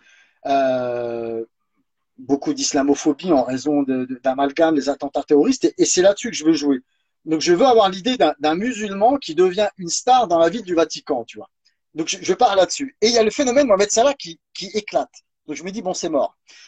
Et la deuxième chose, c'est que je veux, entre-temps, je deviens, je deviens papa. Et, euh, et, merci. Et je me rends compte que euh, je me dis, ça, sa vie, elle n'a, elle n'a, elle n'aura rien à voir avec la mienne, tu vois. Et je me rends compte des décalages qu'il y a. Ça va être quoi? Je me pose plein de questions. Ça va être quoi son rapport à l'islam? Ça va être quoi son rapport à l'Algérie? Ça va être quoi son rapport à la classe ouvrière? Ça va être quoi son rapport au quartier? Je me pose plein de questions. Donc, les deux matchs. Attends, attends. Quand on n'est papa, on se pose toutes ces questions d'un coup? Ah, euh, C'est vite venu. c'est vite venu, en tout cas. C'est vite venu. Et, et et ça vient vite. Donc les deux, la dimension romanesque du football et cette histoire de, de, de, questionnement identitaire se rejoignent. Sont embriqués, direct. C'est logique. C'est logique et j'en viens à... Je veux surtout pas écrire sur euh, l'histoire d'un mec qui, euh, qui part du ghetto, qui devient le plus grand footballeur du monde. Pourquoi? Cette histoire-là, elle existe en réalité et j'en ferai pas de plus belle. Maradona, je ferai jamais une histoire plus belle que lui. Zidane, je ferai jamais une histoire plus belle que lui. Donc, je me dis, moi, je vais faire l'histoire d'un enfant de la classe moyenne, comme un peu mes enfants, si tu veux, et euh, qui devient, qui a un rapport différent au football, parce qu'il a, il a pas besoin de, de percer dans le football pour, euh, pour subvenir à ses besoins et à, ceux de sa famille. Donc, il a, il vient au football comme un artiste, un peu, si tu veux. Et Socrates, je le sais pas encore, j'aime déjà Socrates, mais je connais pas très bien son histoire. Et ce que je ne savais pas, c'est que Socrates n'est pas un enfant des favelas. Socrates est un enfant de la classe moyenne. Socrates est un enfant de la classe moyenne, ses parents sont des intellectuels, etc. Euh, même s'ils ont, je crois que son père a un poste de fonctionnaire et tout, très très cultivé, très jeune, etc. Donc c'est pour ça qu'il a un rapport complètement différent au football. Lui, il vient, il vient pour, euh, c'est un, un, artiste, il vient pour faire un tableau, etc. Donc très rapidement, j'ai cette histoire de d'enfant de la classe moyenne. Ses parents viennent des quartiers. Ça, ça devient un petit génie du football et c'est un peu l'exception dans le football actuel. Il se retrouve avec des petits lascars, des mecs des quartiers, etc., qui eux sont là pour euh, faire bouillir la marmite. Et il commence à avoir ses questionnements identitaires. Parce que lui, il n'a pas grandi dans un quartier. Il a un petit peu. Euh, ses parents lui ont donné euh, une éducation, mais pareil par rapport à l'islam, par rapport à ses origines et tout. C'était très incomplet, si tu veux. Donc il commence à se poser plein de questions. Et en général, quand tu commences à te poser plein de questions, euh, c'est là que l'aventure commence. Mais l'aventure, l'aventure, elle peut bien se passer ou elle peut mal se passer, quoi. Donc c'est comme ça que part un petit peu le, le livre, quoi. Et à ce moment-là, tu ne connaissais rien de la vie de Socrates? À, à ce moment-là, euh, Socrates. T'étais influencé un petit peu. Ouais, m'inspirer en tant que en tant que footballeur. Euh, je connais déjà évidemment son, son profil, etc. Mais euh, je, commence à prendre cette direction. Et pour, euh, pour être encore euh, mieux, je lis la biographie de Socrates. Et là, c'est pareil. Là, je me dis, c'est incroyable, c'est exactement ce que je veux raconter. Et tu vois, il y a un passage dans la, ça c'est réel, c'est la vie de Socrates. Socrates, il est étudiant en médecine, euh, il s'entraîne avec un club, etc. Et il y a un mec qui le voit, qui le regarde, qui l'appelle, lui dit, viens voir et tout. Il lui dit, il lui dit d'où tu viens? Il lui dit, voilà, je viens de telle ville, etc. Il dit, qu'est-ce qu'ils font quoi tes parents? Il, fait, dit, voilà, mon père est fonctionnaire, machin et tout. Il lui dit, c'est dommage. Si tu étais pauvre, j'aurais fait toi le meilleur footballeur du monde. Et je me suis dit, c'est exactement ça. C'est exactement ça, c'est que quand tu viens, quand tu viens au football, tu viens avec une philosophie, si tu veux. Socrates, il n'est pas venu au football pour être le meilleur footballeur du monde, pour euh, rafler les meilleurs contrats, pour euh, soulever la. la, ah, J'imagine que ça lui aurait fait plaisir. Socrates, il vient, il fait son match, il fait des. Tu vois, c'est l'un des spécialistes de la talonnade. Une passe en talonnade, tu vois, il faut regarder, etc. Et je me dis, c'est exactement ça. C'est exactement ce que je veux faire de, mon personnage. Mon personnage, il veut pas, euh, il veut pas soulever la Coupe du Monde. Il veut pas. Il, il, y a, il y a une quête identitaire, quoi, tu vois. Il y a une quête identitaire et euh, donc, ça me, ça me conforte dans mon choix d'en faire un enfant de la classe moyenne à la recherche de son identité à travers le football. Quoi. Ton but principal quand tu écris, qu'est-ce que tu veux transmettre exactement avec ce roman, ce premier roman? Ce que je veux transmettre, euh, c'est... Euh, on est encore aujourd'hui dans, dans, dans, une, dans une période où les, le questionnement identitaire est, euh, est débattu, mais le problème, il est trop c'est trop violent, quoi, tu vois. C'est trop violent. C'est soit, euh, soit t'as un super français patriote, etc. Soit t'as un, enfin, je, caricature un peu, tu vois. On, soit on cultive les extrêmes. On cultive les extrêmes. Soit t'as un musulman euh, qui euh, prête allégeance, etc. Ouais, tu te dis, non, attends. Et moi, si tu veux, je me dis, je veux pas esquiver cette question identitaire. Au contraire, je veux en parler, mais dans toute sa complexité. Je veux expliquer. Je veux expliquer pourquoi euh, ce gamin-là, qui n'a pas eu euh, les infos nécessaires par rapport à son histoire, par rapport à la colonisation, par rapport à, l'islam, etc., pourquoi il en arrive à aller chercher des questions ailleurs, tu vois? Et je, parle de la, de la double culture, je parle de la, complexité également euh, des quartiers populaires. C'est pas, tu vois, je mets des personnages, je ne m'interdis rien. Il y, a, y a trois personnages que j'ai pris beaucoup de plaisir à, à, à créer et à écrire dans, dans le livre. C'est euh, donc j'ai inventé un club fictif qui s'appelle Lutèce, qui, est le, qui va être le concurrent de l'avatar du Paris Saint-Germain, qui s'appelle le Galactica. Donc le Galactica est là, c'est le tout puissant, et Lutèce, c'est le club des quartiers qui va contester sa suprématie. Et Lutèce est dirigé par trois mecs issus des quartiers populaires qui ont, entre guillemets, réussi, mais qui reviennent pour donner un petit peu ce qu'ils ont, ce qui, ce qui, ce qui, ce qu'ils doivent un petit peu aux quartiers populaires, tu vois. Et, euh, et voilà, moi, c'est des personnages à chaque fois que je regarde des, des fictions qu'on qu'on évoque la question d'islam ou des quartiers. Bon, c'est banal ce que je vais te dire, mais c'est tellement, c'est tellement nul, c'est tellement mal écrit, c'est tellement caricatural. Donc là, vraiment, tu vois, j'invite les, ceux qui nous regardent, ceux qui sont intéressés à le lire. Voilà, j'ai vraiment essayé. Donne-nous le titre. Donne-nous le titre. On n'a pas dit le titre. Le titre, ça s'appelle Le Petit Sultan. Pourquoi petit- le petit sultan? Euh, alors, je vais, je vais essayer de pas Faut pas nous spoiler. Faut pas nous spoiler. Non, je vais pas essayer de spoiler. Euh, c'est une, ré- c'est- donc c'est le surnom du personnage principal qui s'appelle Yugerten Mokrani. Euh, c'est le nom d'un roi, euh, d'un roi numide à l'époque, euh, à l'époque romaine, qui va contester, euh, pareil, la suprématie de, de, de, de Rome. Donc je voulais un prénom euh, puissant, on va dire, qui, qui, qui voilà, qui, qui respire le pouvoir. Et Ah, C'est une euh, connotation kabyle, non? C'est alors c'est c'est berbère, c'est Ouais, berbère. Mokrani, euh, Mokrani, c'est une euh, c'est une tribu berbère euh, qui s'est distinguée pendant la pendant la colonisation euh, parce qu'ils se sont soulevés contre la colo- colonisation française et ça a été vraiment une, une rude bataille pour euh, pour venir à bout. Et C'était un, un véritable massacre euh, la tribu la tribu des Mokrani, euh, Mokrani. Et euh, donc ce- c'est le personnage et c'est le surnom euh, du personnage. Et euh, voilà. Après, je vais vous spoiler, donc je vous laisse de. de... Non, Je laisse non, des non, non, il faut le dire. Est-ce que ça se trouve où? On peut le trouver sur Amazon très rapidement, le petit sultan? Pour Amazon, euh, à la Fnac, vous tapez le Petit Sultan. Le petit sultan. vous pouvez commander euh, partout euh, sans C'est problème. un livre de combien de pages? Ça se lit facilement? Franchement, ça se lit facilement parce que euh, Même pour ceux qui n'ont pas l'habitude de lire, ça, ça- ça se lit facilement.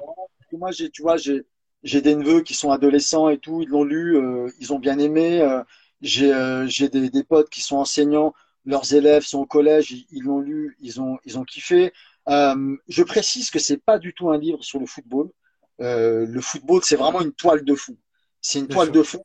Parler de problèmes de société, ça parle de patriotisme, ça parle du rapport à l'islam, euh, ça parle, ça parle des quartiers, ça parle d'ascension sociale, ça parle de violence policière, ça parle de la colonisation, euh, voilà, ça parle de, de vraiment de beaucoup euh, des sujets un peu brûlants et voilà, moi je me suis rien rien interdit, on va dire. J'ai l'impression que, tu me dis si j'ai tort, tout ce que tu as essayé de dire, tu me donnes cette impression, tout ce que tu as essayé de dire depuis que tu es pigiste, ton magazine, euh, Beurre, euh, FM, tout ce que tu as essayé de dire, que tu n'as pas réussi à dire, tu as tout donné dans ce livre. Voilà, t'as bien résumé. Tout est là. tout est là. Ouais, ouais. Non, mais vraiment, tout est là. C'est-à-dire que il y a des, euh, c'est normal, le travail d'un journaliste. On est là pour, euh, c'est les faits. Le journaliste, c'est les faits. Et moi, je voulais abandonner les faits pour passer à la fiction. Pour, euh, tu sais, souvent quand t'es un, bon, les, les, les, les, les, artistes, euh, euh, on aime tous des groupes de musique ou des choses comme ça, et on se dit, euh, quand il y en a un qui fait un solo, on se dit, oh là là, c'est quoi cet égoïsme, etc. Et tout. Mais quand tu es le maître à bord de A à Z dans une création artistique, ça n'a pas d'équivalent. Tu vois, tu- Donc ça, entre guillemets, c'est ce que je dis pour rigoler, c'est mon album solo, quoi. Tu vois, je me dis voilà, là, moi, c'est mon album solo, c'est moi, euh, c'est moi qui ai l'orchestration, euh, euh, c'est moi la guitare, tout. Voilà, les, les, les Tu l'as paroles. tu l'as écrit en combien de temps? Parce que ça ne s'invente pas, ça s'invente pas être auteur comme tu l'as écrit en combien de temps? Alors, je l'ai écrit sur deux périodes, on va dire, si j'additionne le tout, je dirais euh, 10 à 11 mois d'écriture, tu vois. Euh, et le, le plus, enfin, le plus difficile, c'était d'apprendre à construire une fiction, parce que c'est, c'est pas le tout de dire, euh, je vais raconter une histoire. Il faut, il faut, c'est, Pour la trame, euh, etc. voilà, voilà, c'est pas du scientifique, tu vois. Donc, je me suis inspiré d'une méthode qui est assez connue dans, dans le milieu de la fiction, qui, qui a été inventée, enfin inventée en tout cas, Par théorisée. Troubi, non? Truby, voilà, John Truby, exactement, John Truby, voilà. John John Truby. Truby. Donc, c'est un pavé, En, en trois actes, toi. 700 pages, que j'ai lu trois fois, mais vraiment, je l'ai lu trois fois.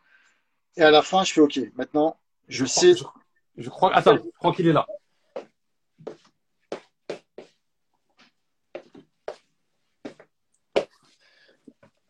John Truby. Magnifique. L'anato- L'anatomie du scénario. l'anatomie du scénario, voilà. C'est la Bible. L'anatomie du scénario, je l'ai lu trois fois. Et euh, à la fin, en tout cas, alors je sais, je, je sais pas si j'allais construire une bonne fiction, mais en tout cas, je savais comment en construire une, quoi, tu vois. Et euh, je conseille à tout le monde, parce qu'au début, tu dis, tu, tu, tu sais pas par, par où commencer, tu sais pas dans quelle direction aller. Là, au moins, tu as des, tu as des billes. Maintenant, euh, faut se le taper. Le truc, c'est un pavé, faut prendre le temps. Bien sûr. Après, c'est après, c'est quelque chose pour plus pour consulter, regarder, voir que, où c'est qu'on peut, ouais, comment on peut travailler. Voilà. Tu as, as, quand même un petit mode d'emploi, quoi. Après, euh, après c'est dans ta tête, quoi. Après, Bien le sûr. plus difficile, évidemment, c'est toi, ton livre dans la tête, tu l'as. Mais tant que tu l'as pas écrit et que tu relis, c'est, c'est, tu n'y es pas encore, quoi, tu vois.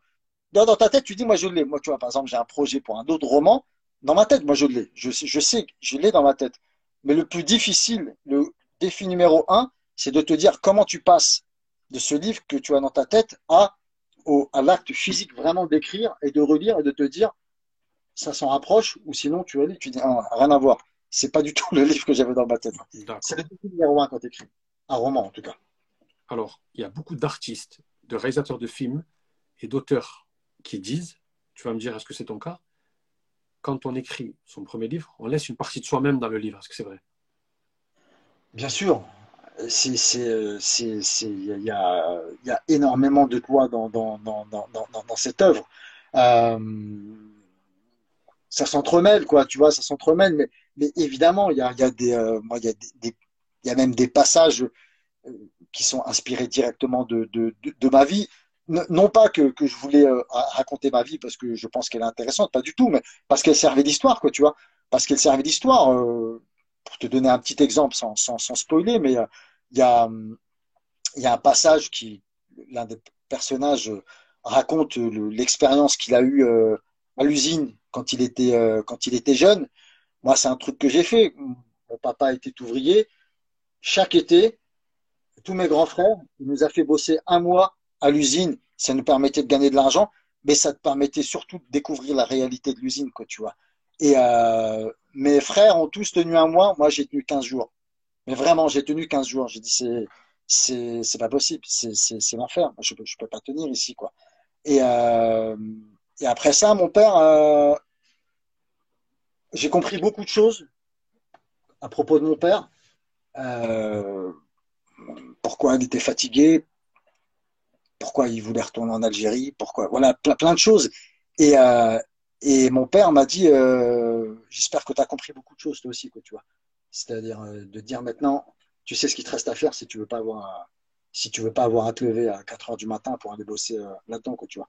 Donc ça, tu vois, je pense que c'est un truc quand tu, ça te marque tellement, t'es es, obligé, es obligé d'en parler parce que c'est quelque chose, c'est quelque chose qui est important, quoi. Voilà. Moi, je, tu, tu, tu, je parle à mes enfants, enfin, tu vois, bon, bah, on s'en sort avec ma femme, tu vois. Mais euh, j'ai envie, mes, mes enfants savent euh, ce que faisait euh, mon père, tu vois. C'était, euh, c'est pas du tout du, tu vois, de la victimisation ou du misérabilisme et tout. C'est, ça, c'est important, quoi, tu vois. C'est important de dire, tu vois. Je sais très bien. Moi, moi, je les emmène dans le quartier où j'ai grandi, tout, tout ça. Et tout ça, en effet, je, je m'en suis inspiré beaucoup pour, pour écrire le livre. Alors, j'invite tout le monde à acheter Le Petit Sultan pour découvrir Merci. ce super roman, premier roman de notre frère. Une dernière question avant qu'on commence les, fameux top 5. Est-ce que ça a été compliqué de trouver un éditeur? Ça a été compliqué euh, parce que je pense que pour un, euh, entre guillemets, un jeune auteur, en tout cas un premier roman, c'est toujours difficile. Euh, parce qu'on ne te connaît pas, parce qu'on ne sait pas ce que tu vaux, et puis qu'ils en reçoivent beaucoup. Tu vois, faut quand même, faut quand même se taper un, manuscrit comme ça, tu vois. Moi, le, deuxième, je me suis un peu compliqué la vie, mais je m'en suis aperçu euh, plus tard, c'est que le, le, football en France n'est pas un n'est pas un sujet littéraire, tu vois. Euh, on est dans un pays qui est un peu élitiste au niveau de la littérature. Il y a ce côté élitiste et par exemple, en Angleterre, il y a une littérature, toute une littérature autour du sport, autour du football, il y en a. Aux États-Unis, les, les littérature du sport, c'est euh, au top, tu vois. En France, on n'y est pas encore. Donc c'était, je me suis vite aperçu quand les gens disaient, euh, j'essaie de rac raconter le pitch et tout, qu'on me disait, attends, t'es gentil, euh, ton truc de football là et tout, et euh, non mais vraiment, tu sens un mépris, c'est terrible, je te jure. Et je vais te dire. Presque, presque ils te disent, vaut mieux que tu en fasses une BD, quoi. C'est mieux. Mais on me l'a dit. Mais on me l'a dit. Mais on m'a dit, fais une BD. On m'a dit, fais une BD. Et je vais te dire, je vais te donner l'exemple. Euh, j'ai eu, j'ai eu quelques retours positifs, enfin positifs. Alors, moi, c'était juste avant le Covid, chez un grand éditeur, gros gros éditeur. J'ai un appel. Ils me disent, on est intéressé, on est intéressé et tout. Ils me posent des questions, etc. Tu peux m'envoyer le, donc moi je l'avais envoyé par mail, un manuscrit euh, écrit, machin, tout. Je l'envoie et tout. J'attends un peu. Il y a la crise du Covid. Euh, j'appelle, je rappelle. L'éditrice me dit euh, Je suis désolé, j'ai une mauvaise nouvelle. Ça va pas se faire. On a, on a annulé plein de livres, etc. T'es pas le seul et tout. Ah, je dis C'est dur. Deux autres éditeurs qui me répondent. Et euh, tu vois, quand tu es dans une maison d'édition, il y a plusieurs stades. Tu vois, tu passes, euh, tu passes un premier stade, le premier lecteur. Après, le, et tu arrives en finale, c'est le comité de lecture. Le comité de lecture, là, il y a toutes les personnes qui comptent dans la maison d'édition. Et, euh, et, là, ils décident s'ils le font ou pas, quoi, tu vois. Moi, j'arrive, entre guillemets, en finale dans deux grosses maisons, vois. Euh, Il y a une maison qui me disent, euh, ils me répondent, ils me disent, bon, voilà, ça, ça se fera pas, euh, comité de lecture, ça ne me plaît pas, etc. Et il y a une maison, ils développent. Ils me disent, personnage, je lis le début, je me dis, ils vont publier, quoi. Personnage percutant, l'histoire, machin, on est tenu en haleine, etc. Et à la fin, mais euh, on le fera pas. Et il laisse un numéro. J'appelle. L'éditrice, elle me dit, si c'était un autre sujet que le football, on l'aurait publié. Mais elle me dit, je vais pas vous mentir. Ça, je pourrais pas le défendre et tout, quoi. Ah, je dis, mais c'était, mais je dis, mais c'est terrible ce que vous me dites. Pourquoi? Parce que pour eux, ils font, tu sais, on est dans des schémas. Euh... Tu sais, moi, avant d'écrire, avant d'écrire ce livre, bon, je suis un lecteur, hein, les romans, etc. Tu, tu, tu, te demandes, tu dis, où est-ce que je suis? Où est-ce qu'il est mon niveau? Tu vois? Tu es obligé de te poser cette question. Tu dis, est-ce que je vais faire un truc bien? Est-ce que je vais me foutre la honte? Est-ce que tu vois, tu te dis, je veux savoir. Je vais à la FNAC, j'achète sur différents critères. J'achète un prix Goncourt, j'achète un mec qui a un, gros succès commercial et un autre qui a vraiment un gros succès d'estime. Je lis les trois livres en quelques semaines. Je lis les trois livres, j'ai à ma femme, franchement, objectivement, j'ai lu, je pense, je peux jouer en Ligue 1. C'est pas, euh, je me, j'ai pas de complexe, tu vois. Je te, je dis pas que je vais écrire une dinguerie ou que je vais être Goncourt, pas du tout. Hein. Mais je, je peux jouer voilà, non, si, des, si, des, grandes maisons d'édition t'ont contacté, ça veut dire que tu avais le niveau, bien sûr. Il faut, il faut, il faut pas avoir. Euh, il faut pas avoir de. Il faut, il faut, il faut, pas se croire plus fort que les autres, mais il faut pas avoir la fausse modestie. Si tu te dis, moi, je sais, moi, je sais, tu vois, par exemple, il y a des trucs, je sais, je me dis, je, je fais pas l'affaire. Il y a des trucs, je me dis, c'est bon, moi, je sais, que je le fais. Je lis, je me dis, c'est bon. Pour moi, en tout cas, je, tiendrai la route, ça tiendra la route, tu vois. Et, euh, voilà, après, bon, ça s'est pas fait avec ces grosses maisons d'édition. J'ai une maison plus petite, plus modeste, Zélige, euh, plus humain, tu vois, on a plus d'échanges, etc. Et alhamdoulilah, voilà, ça s'est fait. Euh, pour un premier livre, c'est déjà bien. Et puis, puis voilà, quoi. Et euh, je oublié de te demander, mais sans me donner de chiffres, bien sûr, parce qu'on a déjà reçu des auteurs, tu n'es pas le premier auteur. Comment il marche? Bien Là, pour l'instant, pour un il premier. est sorti quand exactement, exactement? Alors, il est sorti, écoute, au mois de mars, ça va faire un an, d'accord? 2022. Donc là, ouais, donc euh, voilà, c'est ça. Mars ou avril, je crois, fin mars. Donc là, on va dire qu'en mars, on pourra faire un premier bilan, tu vois. Là, c'est euh, pour un premier, c'est pas mal. C'est pas, on va pas se mentir, c'est pas fou, c'est très difficile hein, de, de, vendre, de vendre des livres. Après, euh, on va dire que je, vais, je vais avoir euh, une ou deux autres actualités qui font qu'il y aura peut-être un effet, euh, un effet d'entraînement, quoi, tu vois, tout là-dessus. Et puis, je vais te dire, en fait, au niveau des médias, à part les médias, ce qu'on appelle les médias, j'aime pas trop dire ça, mais les médias communautaires, j'ai pas eu de, j'ai pas eu de gros médias, quoi, tu vois. Euh, T'as pas pu le défendre, quoi. J'ai pas pu le défendre bien comme il faut. Pas, pas la maison d'édition, elle n'avait pas les armes, elle n'avait pas les contacts, les difficile d'exister, tu vois, face au gros. Mais j'ai confiance parce que je sais que ce livre peut vivre. Euh, bon, déjà, il, vivra toujours, que tu vois, mais il peut vivre un certain temps. Donc, euh, donc euh, j'espère qu'en tout cas, j'aurai l'occasion en effet de le, de, le défendre.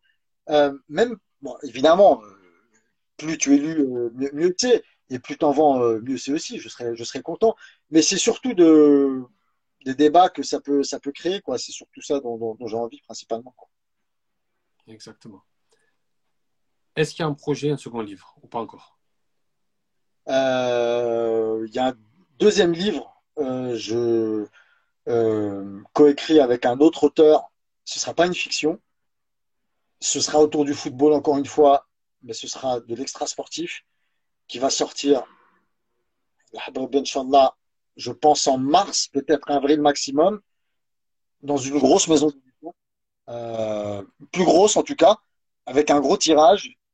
Euh, ça va parler euh, notamment de, de beaucoup de scandales qu'il y a eu dans le milieu du football français, la FFF, l'histoire de Pogba, Amraoui, Diallo, euh, les histoires d'agents, euh, de bagarres d'agents.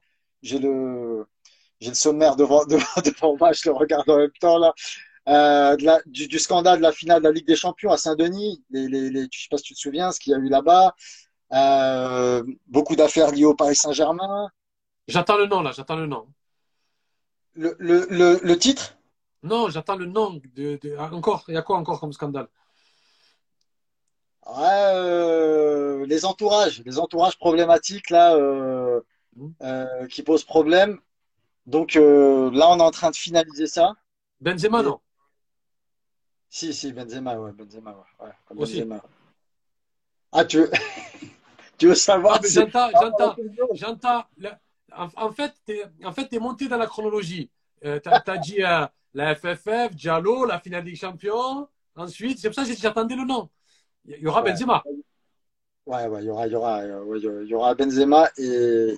Est-ce que c'est un livre à scandale? Clairement, il faut le dire. En tout cas, il y aura, il y aura des informations euh, qu'on n'a pas eues jusqu'à présent, parce qu'on a, on a vu vraiment des dizaines et des dizaines de personnes. Euh, c'est pas un livre pour, euh, pour le buzz, mais en tout cas, c'est clair qu'il va y avoir des informations. Il va faire date. Ça, c'est sûr que ça va, ça va secouer, ça va secouer parce que. Pourquoi cette volonté Pourquoi cette volonté que la vérité éclate au grand jour? Pourquoi? Euh, alors, je, je t'explique rapidement un petit peu le, la, la, la, jeunesse du livre. Donc, ce livre, il est coécrit avec un journaliste qui est connu qui s'appelle Daniel Riolo, qui travaille sur RMC. Donc, en fait, quand j'ai sorti Le Petit Sultan, qui parlait beaucoup de questions identitaires, etc., Daniel Riolo m'a invité très rapidement à venir en parler sur RMC. Euh, en contrairement à ce qu'on peut penser de Daniel Riolo, euh, c'est pas du tout le mec qu'on décrit parfois, euh, oui, par des quartiers, machin, euh, etc. Pas du tout. C'est un mec très très réglo, qui s'en tient aux faits, etc. Euh, et, et on, rapidement, il, il, il, aime bien le livre et il me dit qu'il y a beaucoup d'affaires que j'ai évoquées sous l'angle de la fiction, mais lui, il veut évoquer la réalité. Et je lui dis, bah ouais, ce serait intéressant. Et il me dit qu'il a ce projet de livre et je lui dis, bah, il me dit, est-ce que ça te, ça te tente? Je dis, banco, pas de problème, on y va. Donc on a commencé à travailler euh, l'été dernier. Là, ça fait euh, 6-7 mois plus même qu'on qu bosse dessus tous les jours. On s'échange des messages, on a rencontré plein de gens, etc. Donc euh, bah, c'est lui notamment qui a révélé que Benzema, il y avait un problème à la Coupe du Monde, que c'est pas vrai. Ce qu'on nous avait raconté, c'est Daniel, hein, c'est Daniel Riolo qui l'a révélé sans lui. Euh, je sais même pas si on saurait aujourd'hui, puisque Benzema ne veut pas parler. C'est c'est assez étonnant, mais ça, ça le regarde évidemment. Mais euh, oui, oui, c'est clair qu'il y aura, y, y aura des informations liées, liées au cas Benzema, liées au cas Mbappé, euh, liées à, à l'FFF et l'affaire Pogba aussi. Il y, a, y a, il y a des choses assez graves qui se passent dans le milieu du football. Ça, c'est fou. Quoi. Est-ce que tu penses que, parce que c'est souvent le constat global, c'est à cause de l'argent qu'il y a autant de problèmes? Parce que maintenant, il y a beaucoup trop d'argent dans le foot numéro un. C'est le, le, numéro un.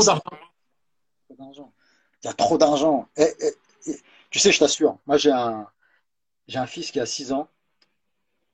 Je, je, pense que jamais je le mettrai au football. Jamais, je ne veux pas qu'il s'approche. Et c'est un fan de football qui parle. je t'assure. C'est, j'ai vu des choses, le rapport qu'il y a au football, j'ai vu des, il y a un terrain à côté de chez moi pour des, des, gamins de 12 ans, des parents qui se sont tapés dessus pour, pour, pour une histoire parce qu'ils sont obsédés par l'idée d'en faire un champion parce qu'ils ils vont se payer un cabriolet et une baraque avec une piscine. C'est de la folie. Il y a, y a, y a trop, tout le monde veut prendre son billet dans le milieu du football. Tout le monde, même le gardien du stade, même le, l'entraîneur des petits, l'agent, tout le monde veut prendre de, il y a trop d'argent. Il y a trop d'argent. C'est dingue, dingue, dingue. Et c'est devenu très, très, très, très, très dangereux. Mais vraiment, c'est vraiment, c'est un truc aujourd'hui, bah, il y a déjà des affaires qui sont sorties, mais on le verra encore plus dans le livre. Mais euh, quelqu'un qui veut se lancer dans le milieu du football, mais c'est c'est euh, Gomorrah quoi. C'est c'est la mafia, c'est incroyable, c'est horrible. D'accord. Donc le, le gros problème, c'est l'argent, et je pense que dans votre livre, vous allez vous allez l'évoquer. On va commencer les fameux top 5. À part si tu veux rajouter quelque chose. Non, non, non, c'est très bien. Alors moi, je voudrais savoir, il y a trois top 5. J'aimerais savoir, d'habitude, j'en fais que deux. Mais vu que c'est quand même un, un, sujet que le football, j'aime beaucoup, je me suis dit, on va en faire un troisième. Alors le premier, c'est, on va les prendre par le numéro 1 jusqu'au numéro 5. Le top 5 de tes livres qui t'ont le plus influencé. Numéro 1. Numéro 1, c'est euh, un livre qui s'appelle euh, Samarcande euh, de, de l'auteur Amin Malouf. Ça parle de quoi exactement, Samarcande? Alors, ça parle, euh, je vais essayer de résumer rapidement parce que c'est difficile. Alors, ça part en Oui. fait Rapidement. ouais, d'un d'un livre, en fait, ça part du naufrage du Titanic, c'est une fiction. Ça part du naufrage du Titanic, ils disent que le, le, le, le- le passager le plus célèbre du Titanic, c'est un livre qui s'appelle Les Roubayat, qui est un livre, un recueil de, de, de poésie d'un poète scientifique perse qui s'appelle Omar Khayyam. D'accord. il y a un flashback dans le passé et ça raconte entre autres, et c'est ce qui m'a le plus passionné dans le livre, une amitié absolument improbable entre Omar Khayyam, qui est un poète perse mais euh, euh, très euh, très libre, etc. Voilà, et euh, le, le, le fondateur de la secte des assassins, qui sont des personnages qui ont vraiment existé et qui étaient des opposés, mais qui se retrouvaient dans une espèce d'amitié improbable à travers le savoir. Ils échangeaient beaucoup à travers le savoir, euh, la science, quoi, tu vois. D'accord. Ok. Ça a l'air d'être intéressant. Numéro 2. Numéro 2, je dirais euh, les, les damnés de la Terre. Les damnés de la Terre de, de Franz Fanon. Euh, je pense que toute personne issue de l'immigration postcoloniale devrait euh, lire ce livre qui est absolument passionnant. D'ailleurs, tous les livres de Franz Fanon et tous ceux qui ont envie d'avoir une idée euh, de ce qu'était de la, la, la machine à broyer de la colonisation euh, doivent lire les, les damnés de la Terre. D'accord. Numéro 3. Numéro 3, je vais dire euh, Voyage au bout de la nuit de, de, de, de Céline, qui, euh, que j'ai relu récemment, bon, qui a un sacré, euh, euh, sacré, sacré pavé, mais qui est incroyable sur le, le, le- à la fois la complexité et la- et l'absurdité de la, de la guerre, en l'occurrence la, la, la Deuxième Guerre mondiale. Numéro 4. Numéro 4, euh, je vais dire euh, Las Vegas Parano. La- Las Vegas Parano, qui est un, un livre d'un auteur que j'adore qui s'appelle Hunter Thompson, qui est un auteur américain aujourd'hui décédé, qui est l'inventeur de ce qu'on appelle le gonzo journalisme. Le gonzo journalisme, en fait, c'est euh, un style très très spécial euh, qui mêle réalité et fiction. Euh, et en fait, c'est un, peu un délire, mais ce, livre qui a été adapté au cinéma avec Johnny Depp et Benicio del Toro, il prend comme prétexte en fait le, le compte rendu d'une course automobile mais ça parle beaucoup de, de, de l'illusion du, du, rêve américain. C'est, fantastique. Ça a l'air d'être très intéressant. Numéro 5. Numéro 5, alors pas un livre en particulier, mais je vais dire tous les livres de, de, de Modiano. Euh, parce que c'est, un auteur qui est prix Nobel de, de, de, de littérature, qui, qui, est français, euh, qui est une personne d'ailleurs prix Nobel de littérature qui est d'une modestie incroyable, euh, d'une culture incroyable. Et tous ces livres euh, sont, alors ça tourne beaucoup justement autour de, de la Seconde Guerre mondiale, euh, de, de l'abandon, ça parle beaucoup de, de, de son vécu. Et c'est, euh, voilà, je, je, conseille à tout le monde de lire au moins un livre de, de, de Modiano, c'est, absolument incroyable. D'accord. Alors, on va passer maintenant au deuxième top 5, le top 5 des personnes qui t'ont le plus influencé dans ta vie. Numéro 1. Numéro 1, je dirais euh, Al-Hajj Al-Malik Al-Shabazz, alias euh, Malcolm X, qui euh, très rapidement, adolescent, qui j'ai lu sa biographie, j'ai j'ai lu, j'ai écouté ses discours, euh, j'ai bon, vu le film évidemment de Spike Lee, et euh, pareil, je trouve que c'est quelqu'un qui, est absolument exceptionnel de par son parcours, de par son savoir, de par son, charisme. Euh, je conseille à tout le monde d'écouter au moins un discours de Malcolm X une fois dans sa vie, c'est incroyable. Numéro 2. Numéro 2, euh, pour faire un peu de, diversité, je vais dire euh, euh Miles Davis, le, musicien. Pareil, par rapport à son, par rapport à son parcours, qui a, inventé son, propre style, qui ensuite a, mélangé les styles, qui, de par son histoire par rapport à, ce qu'il a osé dire concernant le racisme. Et euh, même son histoire est intéressante. Lui aussi, c'est plutôt un enfant de la classe moyenne.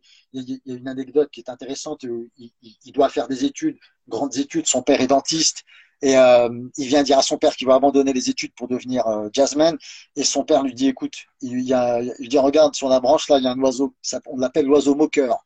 Il, euh, il, imite les chants des, autres. Il dit, si toi, tu veux faire ça, tu, tu sors et je te, je te vois plus. Tu veux être musicien pour inventer ton propre style, tu as ma bénédiction et il n'y a pas de problème. Et Miles Davis euh, a suivi ça à la lettre puisqu'il a inventé son propre, son propre univers. Quoi. Wow. On est au combien? Numéro 3. Numéro 3, moi je suis très héros populaire, euh, je vais dire Bruce Lee. Bruce Lee, c'est. Aujourd'hui, c'est très euh, à la mode, hein, tu vois, d'aimer euh, des, des, des, héros comme ça. Euh, Bruce Lee, bon, Mohamed Ali, Bob Marley, mais Bruce Lee, parce que alors je, je, trouve qu'il est encore mal compris en Occident. Euh, et je pense que quand on a un, un parcours d'enfant issu de l'immigration, Bruce Lee nous parle tellement pareil par rapport à par rapport au racisme, par rapport à en tant que euh, tu vois l'opprimé, le puissant et tout. C'est, c'est, ces films sont tellement plus puissants que ce qu'on veut montrer. Évidemment, nous, on regardait Bruce Lee, on avait tous envie de taper du kung-fu et, et de descendre dans la rue et, et, et de refaire le mouvement. C'était génial, mais, mais c'est, euh, c'est un philosophe, hein, et, euh, diplômé de philosophie, Bruce Lee. Il y a même un livre que j'ai chez moi qui s'appelle, euh, qui résume tous ces, toutes ces pensées, ces développements qui s'appelle Pensée percutante. Je conseille à tout le monde de, de lire, c'est un super livre de, de, Bruce Lee. En plus, en fait, les 50 ans sont décès, 1973-2023 là. Exactement, exactement. Numéro 4. Numéro 4, je vais dire euh, euh, Morie Ueshiba. C'est euh, l'inventeur de l'aïkido, euh, qui est un art martial exceptionnel, magique, qui était vraiment en tant qu'art martial vraiment une révélation pour moi.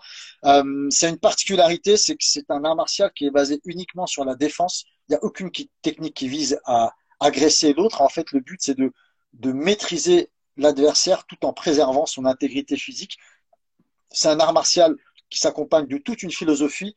Et euh, Morie Ueshiba était euh, un personnage vraiment avec une démarche pacifique euh, exceptionnelle. D'accord. Numéro 5. Numéro 5, j'aurais pu le mettre en, en numéro 1, mais c'est pas très original, c'est euh, Mohamed Ali. Euh, Mohamed Ali, évidemment, moi, mon, que j'ai appris à connaître très, très, très, très, très jeune, parce que mon père est un ancien euh, boxeur amateur qui a fait 30 ou 40 combats am am amateurs. Donc, j'ai grandi avec, avec la boxe et avec une biographie de Mohamed Ali chez moi que, que mon père avait, que j'ai lu.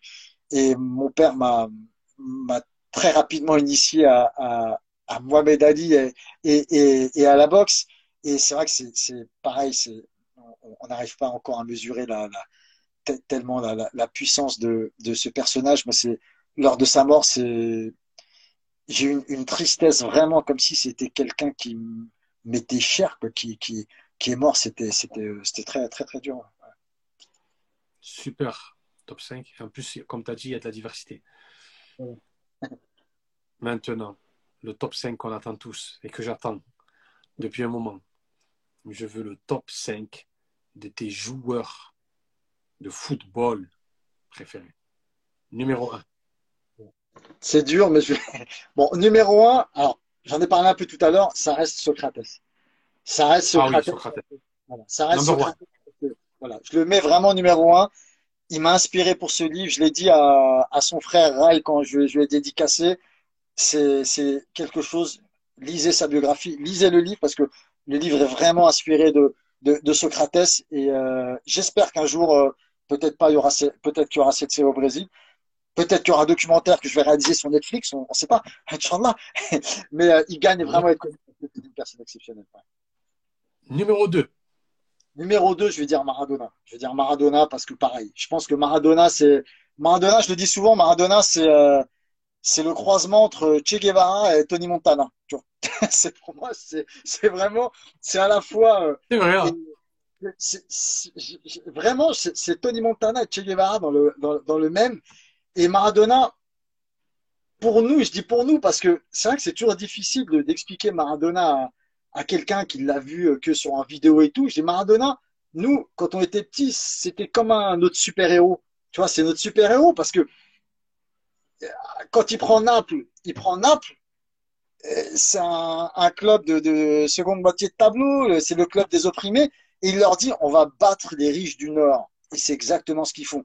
Ils vont battre la Juventus, ils vont battre Milan, ils vont battre Rome. Il leur dit on le fera, on le fera. Tu vois, on connaît tous cette histoire lorsqu'il va là-bas et qu'ils leur font, ils essayent de le convaincre de signer à, Naples et il l'emmène dans les quartiers quartiers pauvres de, Naples et il est touché au plus profond de lui-même. Pourquoi? Parce que ça lui rappelle les, les, ghettos de son enfance à Buenos Aires. Et il leur dit, OK, c'est bon, je, je, vais signer. C'est ici que je veux être, je suis chez moi. Quoi. Numéro 3. Numéro 3, je vais dire Johan Cruyff.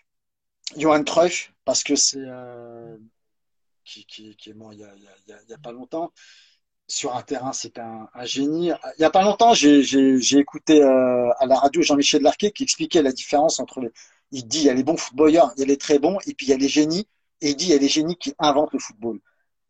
Cruyff, Maradona ou Socrates, on les a vus faire des choses que personne n'avait fait avant. Et Cruyff, Cruyff aussi en dehors du terrain, j'adorais ces petits, ces, prises de parole, c'est ce qu'on appelle les, ces aphorismes. Et il y en a un que j'adore, c'est qu'il dit euh, euh, j'ai appris le football dans la rue, et si vous me faites l'honneur de me dire que j'étais élégant sur un terrain, alors c'est parce que j'avais l'élégance de la rue. Et ça, je trouve que c'était magnifique. Belle punchline. Numéro 4. Numéro 4, je vais dire Zidane. Je vais dire Zidane parce que même si c'est quelqu'un qui, c'est son caractère, qui s'exprime pas ou peu en tout cas en dehors du terrain, euh, je trouve qu'il n'y a pas besoin. je trouve qu'il y a... déjà sur le terrain c'était euh, un spectacle, un esthète exceptionnel. Et puis je trouve que à travers sa, son attitude, sa dignité et le peu de prise de parole, euh, pareil, je trouve qu'on on se reconnaît en lui et qu'on euh, on est, bah, on est tous fiers, quoi. Tu vois, on est tous fiers de, de, de, de Zidane, euh, de son rapport, euh, de son rapport à, de son rapport à lui, quoi. D'accord. Numéro 5 et le dernier. Numéro 5, je vais prendre quelqu'un de, de, de, plus actuel. Je vais prendre Marcus Rashford, le joueur, le joueur britannique, étant donné son combat euh, en raison de son combat contre la pauvreté, que je trouve exceptionnel. Il a fait plier le gouvernement britannique, il a fait plier le Parlement britannique. C'est incroyable ce qu'il a fait, ce, j'allais dire ce gamin, parce que il est tout jeune. Et euh, même en interview et tout, on voit bien que c'est pas du tout pour le buzz, pour pour se créer un style, etc. Il est hyper sincère. Il parle de lui, de sa maman seule qui les a élevés, etc. Et je trouve ça, je trouve ça extraordinaire. C'est magnifique. Et là, depuis le depuis le retour de la Coupe du Monde, c'est le meilleur buteur, 10 buts. En plus, en plus de ça, c'est un joueur exceptionnel. C'est un, un, super joueur, c'est vrai, qui demande qu'à exploser, à être dans les, dans les plus grands. En tout cas, c'était trois top 5 qui étaient super. Et ce qui est bien, c'est qu'après, quand on le met sur YouTube, les gens ils peuvent aller piocher les livres, aller voir de quoi on a parlé. Et c'est ça qui est sympa pour, pour la jeunesse. On va terminer par le fameux quiz 15. J'imagine que tu connais pas le quiz 15. Je vais t'expliquer la règle. Très, très simple. Je te donne deux propositions. Tu dois en choisir une. Et à la fin, Enfin, tu dois en choisir une. Si tu n'arrives pas à choisir, tu as joker. Par contre, tu n'as que joker, que deux jokers. Si tu les as cramés, après, il faudra choisir. Tu es obligé de choisir. Ok. D'accord ouais. Il y a des questions un peu plus légères et des questions un peu plus sérieuses. On alterne. Ok. C'est parti. Manger ou boire? Attends, tu, tu m'as dit quoi? Manger ou boire? Euh, Boire, c'est plus difficile de s'en passer. Vrai. Respect ou loyauté? Loyauté. La mer ou la montagne?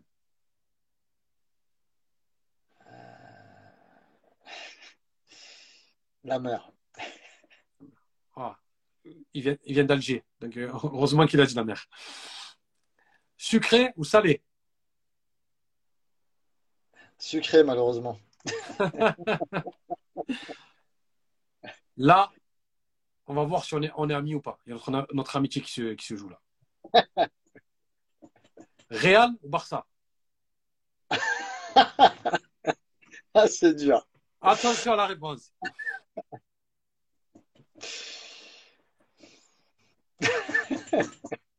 Joker. Ah Il ne reste plus qu'un joker. Moi, j'étais, tu sais pour qui? Non, dis-moi. À ton avis Dans le Real. Ben, Bien sûr. Euh, écrire ou lire? Lire. Un auteur, il me dit lire, pas écrire. S'il devait en rester qu'un, je préfère continuer à lire. En effet, Ouais, c'est vrai, exactement. La ville ou la campagne? La campagne. L'OM ou le PSG Joker. Il n'y a plus de joker là. voilà. On est débarrassé. Débarrassé. Donner ou recevoir Donné. Là, c'est voyage. USA ou Dubaï Ah, c'est dur. Aucun des deux. Tu peux dire aucun des deux hein, si ça te plaît pas. J'ai plus de Joker. Non, c'est pas grave. Aucun des deux, tu peux dire, il n'y a pas de souci. hein. Aucun des deux. Aucun des deux. Parce que généralement, USA, parce qu'on a grandi avec la culture américaine, les films, tout ça, donc Ouais, si. USA, il y a plus de choix, il y a plus de diversité quand même. Ça reste un grand pays. il y a plus de diversité. Liverpool ou Manchester United? Non, Liverpool. Pourquoi? C'est les Liverpool, deux plus grands clubs quand même. ouais. Liverpool parce que j'ai toujours été fasciné par le. Moi, j'aime bien les, clubs qui ont une histoire euh, sociale forte qui est attachée à, Liverpool, à, un club. Donc Liverpool, c'est Liverpool pour la petite histoire à l'époque où Gérard Houllier était entraîneur. Euh, j'étais à Liverpool, j'étais jeune, j'étais là-bas, euh, j'étais en séjour là-bas et j'ai été autorisé à assister à l'entraînement de Liverpool. Il y avait moi et deux Sud-Africains. Et il y avait à l'époque, il y avait Owen qui était au top, top. Il était là je l'ai vu à quelques mètres de moi. Et après, j'ai interviewé euh, Gérard Houllier euh, dans son bureau. Euh, Je suis passé dans la salle des trophées et tout. Ça m'a marqué. D'accord. Là, on rentre dans le dur. Il reste une, deux, trois, quatre. T'as plus de joker. Et je vais, et je vais pas t'épargner. Allez, Zidane ou Platini? C'est dur, mais je vais quand même dire Zidane. Pourquoi c'est dur? Bon, c'est dur parce qu'en en fait, bon, on a, ça alimente toujours les débats. Moi aussi, j'adore comparer les joueurs, etc. Mais en vérité, c'est toujours. Je dis pas, pas du tout. Ça Zidane était meilleur. Zidane. Oui. Franchement, c'est- fr- Franchement, c'est- c'est c'est dur, mais je préfère quand même Zidane. Voilà. Zidane, Zidane, Zidane était meilleur. ça n'enlève rien à Platini. En plus, toi, tu es nostalgique de la Coupe du Monde 82, donc bien sûr, oui. Mbappé ou Benzema? Alors, je vais dire Benzema parce que c'est le profil. Le profil. Mbappé est un joueur exceptionnel, Oui, oui, mais. Benzema, au niveau de sa palette, tu vois, Benzema pourrait être un bon numéro 10.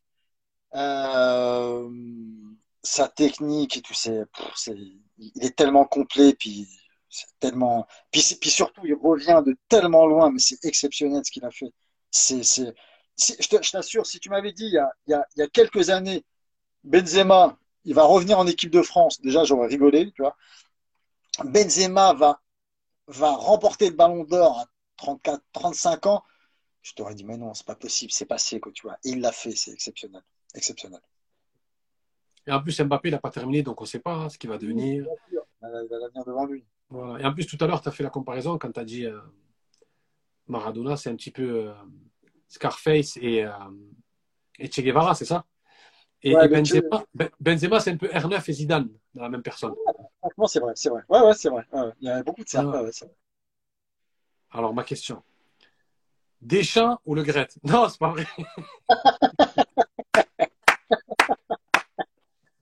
Elle aurait été bien, celle-là.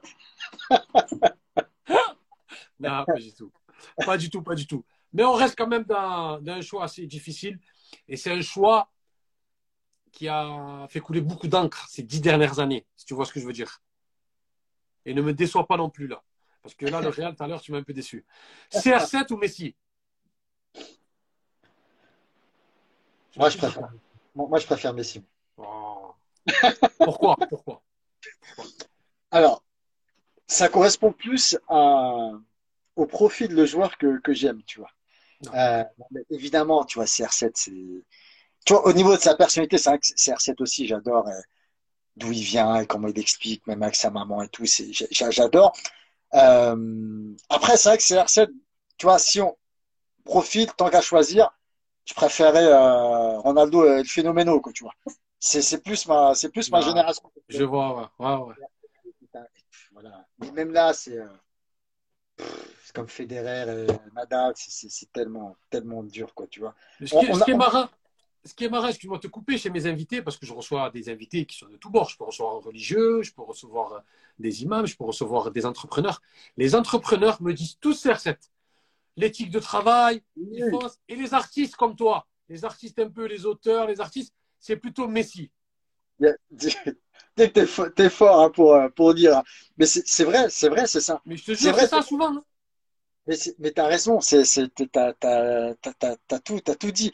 Mais tu vois, c'est, c'est, bon, c'est, c'est, c'est- j'adore ce genre de débat, mais on- je sais pas, plus tard on se rendra compte de la ch- chance d'avoir vécu des rivalités. Tu vois, je parlais de Fe- Federer, Nadal Ouais. et de, de, de Ronaldo et Messi. Tu te dis, mais c'est c'est un truc de fou parce que ça existait, mais pas, franchement, pas à ce point-là, quoi, tu vois, pas à ce point-là. Ah ben, justement, à l'époque, quand on entendait Frazier, Ali, tout ça, on dit, ils ont eu de la chance d'avoir ces grosses rivalités, mais on n'a pas Voilà, connu voilà. ça. Mais en fait, on l'a connu. On a réussi à, à connaître ça. Quoi. Ma- Ma- Maradona, on a, moi, j'ai de la chance, on a de la chance de connaître Maradona et tout. Mais Maradona, il n'avait pas d'égal à son époque. Il n'y avait pas un mec où on se disait, il y avait Maradona, il y avait les autres, tu vois. Exactement. Et là, euh, voilà, ça fait débat, quoi, tu vois, ça fait débat, quoi, c'est- clair. Voilà. Zidane, il a eu tout le Brésil contre lui en 2006. On se Il a- souvient. il a, il a mis d'accord tout le monde. Ouais, il a mis d'accord tout le monde. Alors, la dernière, je vais pas t'épargner non plus. T'as plus de joker. On sort du cadre du foot. L'Algérie ou la France? Ah là là, c'est euh, Il n'y a plus de joker. il y a plus de joker. J'aurais bien aimé, mais il n'y a plus de joker. Je vais quand même dire, euh, je vais quand même dire l'Algérie. Je vais quand même dire l'Algérie. L'Algérie. euh, C'est normal. C'est tout à fait normal. ah bon, La France, euh, je sais pas si la France a besoin de moi. Je, je sais pas si l'Algérie a besoin de moi aussi. Hein. L'Algérie a besoin de moi aussi. Non, Ah, mais mais c'est- c'est- voilà, c'est c'est comme ça, ça n'enlève rien à la France, quoi, évidemment. Exactement. Comme j'ai dit tout à l'heure, ça n'enlève... quand on choisit quelqu'un, ça n'enlève rien à l'autre. Il ne faut, faut pas croire que quand on choisit, on jette l'anathème sur l'autre. Non, non, pas du tout, pas du tout. C'est un jeu, c'est ludique. Moi, je vis en France. L'Algérie, je- ça fait tel- en plus, ça fait tellement longtemps que je suis pas, je suis pas allé en Algérie. Je, je, je, je vois les gens, ils, ils vont en Algérie et tout, et moi, et moi, j'y vais pas. Ça me rend fou. Inch'Allah. Inch'Allah, très bientôt. Alors, avant de te remercier, te dire au revoir, chaque année, le HB3 Show défend une cause. On essaye, alhamdoulilah. Cette année, nous défendons l'association Moon Voice. C'est avec une sœur qui s'appelle Anne-Françoise Robic et un frère Ahmed Zainoun. C'est la maladie des enfants de la Lune qui se trouve au Maroc. Donc, en fin de compte, l'association Moon Voice est basée à Fès au Maroc. Moon Voice vient en aide aux enfants de la Lune sur tout le territoire marocain. Ces enfants sont souvent oubliés car souffrant d'une extrême intolérance aux rayons UV, ils sortent très peu de chez eux ou seulement la nuit, et la dégradation de leur état physique les exclut de la société et les coupe de tout lien social. Aucun traitement n'existe pour l'instant. Il est donc vital pour eux de se protéger des UV, même chez eux. Vous imaginez, même chez eux, afin de limiter les tumeurs et les cancers de la peau. L'objectif de Moon Voice est de leur fournir différents équipements de protection contre les UV et de les accompagner vers des soins médicaux appropriés. Vous allez dans mon Instagram, dans le Linktree, vous cliquez, il y a une cagnotte. Vous donnez ce que vous pouvez. 1 euro, 2 euros, 10 euros. Et comme on dit dans la tradition prophétique, aucune aumône n'a réduit une richesse. Donc, ce que vous donnez maintenant, Allah subhanahu wa ta'ala vous le rendra là-haut et vous le rendra en bonne action, à Hassanet. Et ça peut même élargir la tombe euh, le jour de notre décès. Ça pourra nous aider, contribuer à ce qu'on puisse rentrer au paradis, Inch'Allah. Donc, il ne faut pas euh, léser sur euh, ce moyen-là. Donc, allez sur mon Linktree, cagnotte les enfants de la Lune, vous cliquez, vous donnez ce que vous pouvez. C'est pour aider les enfants. Vous avez vu que nous, pendant le Covid, on était enfermés pendant trois jours, pendant une soixantaine de jours, on n'a pas tenu le coup. Imaginez ces enfants qui ne peuvent pas sortir. Des enfants qui ne peuvent pas vivre sa vie d'enfant, qui ne peuvent pas courir, bouger, s'amuser. Vous savez, les enfants comme ils sont, ils ne peuvent pas. Imaginez. Donc, du mois de septembre au mois de juin, on va réunir de l'argent, une cagnotte qu'on va envoyer au Maroc. Et on remercie Anne-Françoise Roubik et Ahmed Zeynoun, qui sont les référents de l'association Moon Voice au Maroc. Donc, peut-être un petit mot à dire sur ça avant continuer à voir. Bien sûr, non, non, c'est j'ai vu une interview euh, il n'y a pas longtemps sur, euh, sur, sur, sur, cette maladie. Et c'est vrai que c'est quelque chose qu'on a du mal à, imaginer. Alors c'est pour ça que tu, tu l'as décrit par rapport au, au, Covid et tu te dis, non seulement pour une personne, mais surtout pour des, des enfants, lorsqu'on on sait que c'est important pour les enfants de voilà, d'avoir une vie d'enfant, de, de, de s'amuser, etc. Donc évidemment, j'encourage tout le monde à faire un, un petit geste, chacun euh, euh, ce qui peut, comme tu l'as dit, il n'y a pas de, il a pas de, il a pas de petits gestes. Donc euh, voilà, je vous encourage tous à, à, encourager cette, cette cause, cette cause magnifique, cette cause louable. En tout cas, mon frère Bekrim, merci beaucoup. C'était une émission beaucoup, super. Je vais te laisser le, le, mot, le mot de la fin. C'était une émission super. J'ai pris énormément de plaisir pour la 61e épisode. Tu nous as parlé d'énormément de, de choses, de choses dont on n'avait jamais évoqué dans cette émission. Donc, c'était vraiment, vraiment agréable tu as un parcours euh, très atypique, un parcours spécial, et tu as montré qu'il ne fallait rien lâcher, qu'il fallait toujours tout donner et qu'on pouvait aller au bout. Voilà ce que tu as prouvé aujourd'hui. Je te remercie énormément d'avoir accepté l'invitation, d'avoir donné autant de choses, de nous avoir édifié par euh, tout ce que tu as dit et ton parcours. Barakallahu fik. Je te remercie beaucoup et je te laisse le mot de la fin. Merci beaucoup à toi. Merci avant tout pour l'invitation. Merci à, ceux qui ont, qui ont suivi le, programme ce soir. Euh, bravo, euh, pour le, travail que tu fais depuis tout ce temps. J'ai regardé, et je te l'ai dit la dernière fois, pour la diversité euh, des profils. Et chaque mois, à chaque fois que je vois passer une de tes stories, ça, y a la, oh, la motivation, elle est sincère, tu vois. Elle me, Merci beaucoup. Elle galvanise, tu vois. Je te dis, à chaque fois, je regarde, je dis, c'est comme un entraîneur, tu vois, qui, qui te motive. Et euh, machallah, on sent vraiment la sincérité et, et l'envie chez toi. Et encore une fois, bravo, euh, bravo pour l'instant. En tout cas, je vous invite tous à, à, à suivre le frère. Et puis euh, voilà, pour ceux qui veulent acheter le, livre Le Petit Sultan, le prochain qui sortira. Exactement. On mettra le lien, on mettra les liens, on mettra les liens de la cagnotte, du livre, on mettra les liens de tout ça, Inch'Allah. En tout cas, merci à tous. Merci, à, toi, mon frère. L'épisode 61 c'est terminé. On se donne rendez-vous la semaine prochaine pour l'épisode 62 du HB3 Show. Merci d'être resté aussi tard. Merci mon frère. Et merci à tout le monde. Au revoir.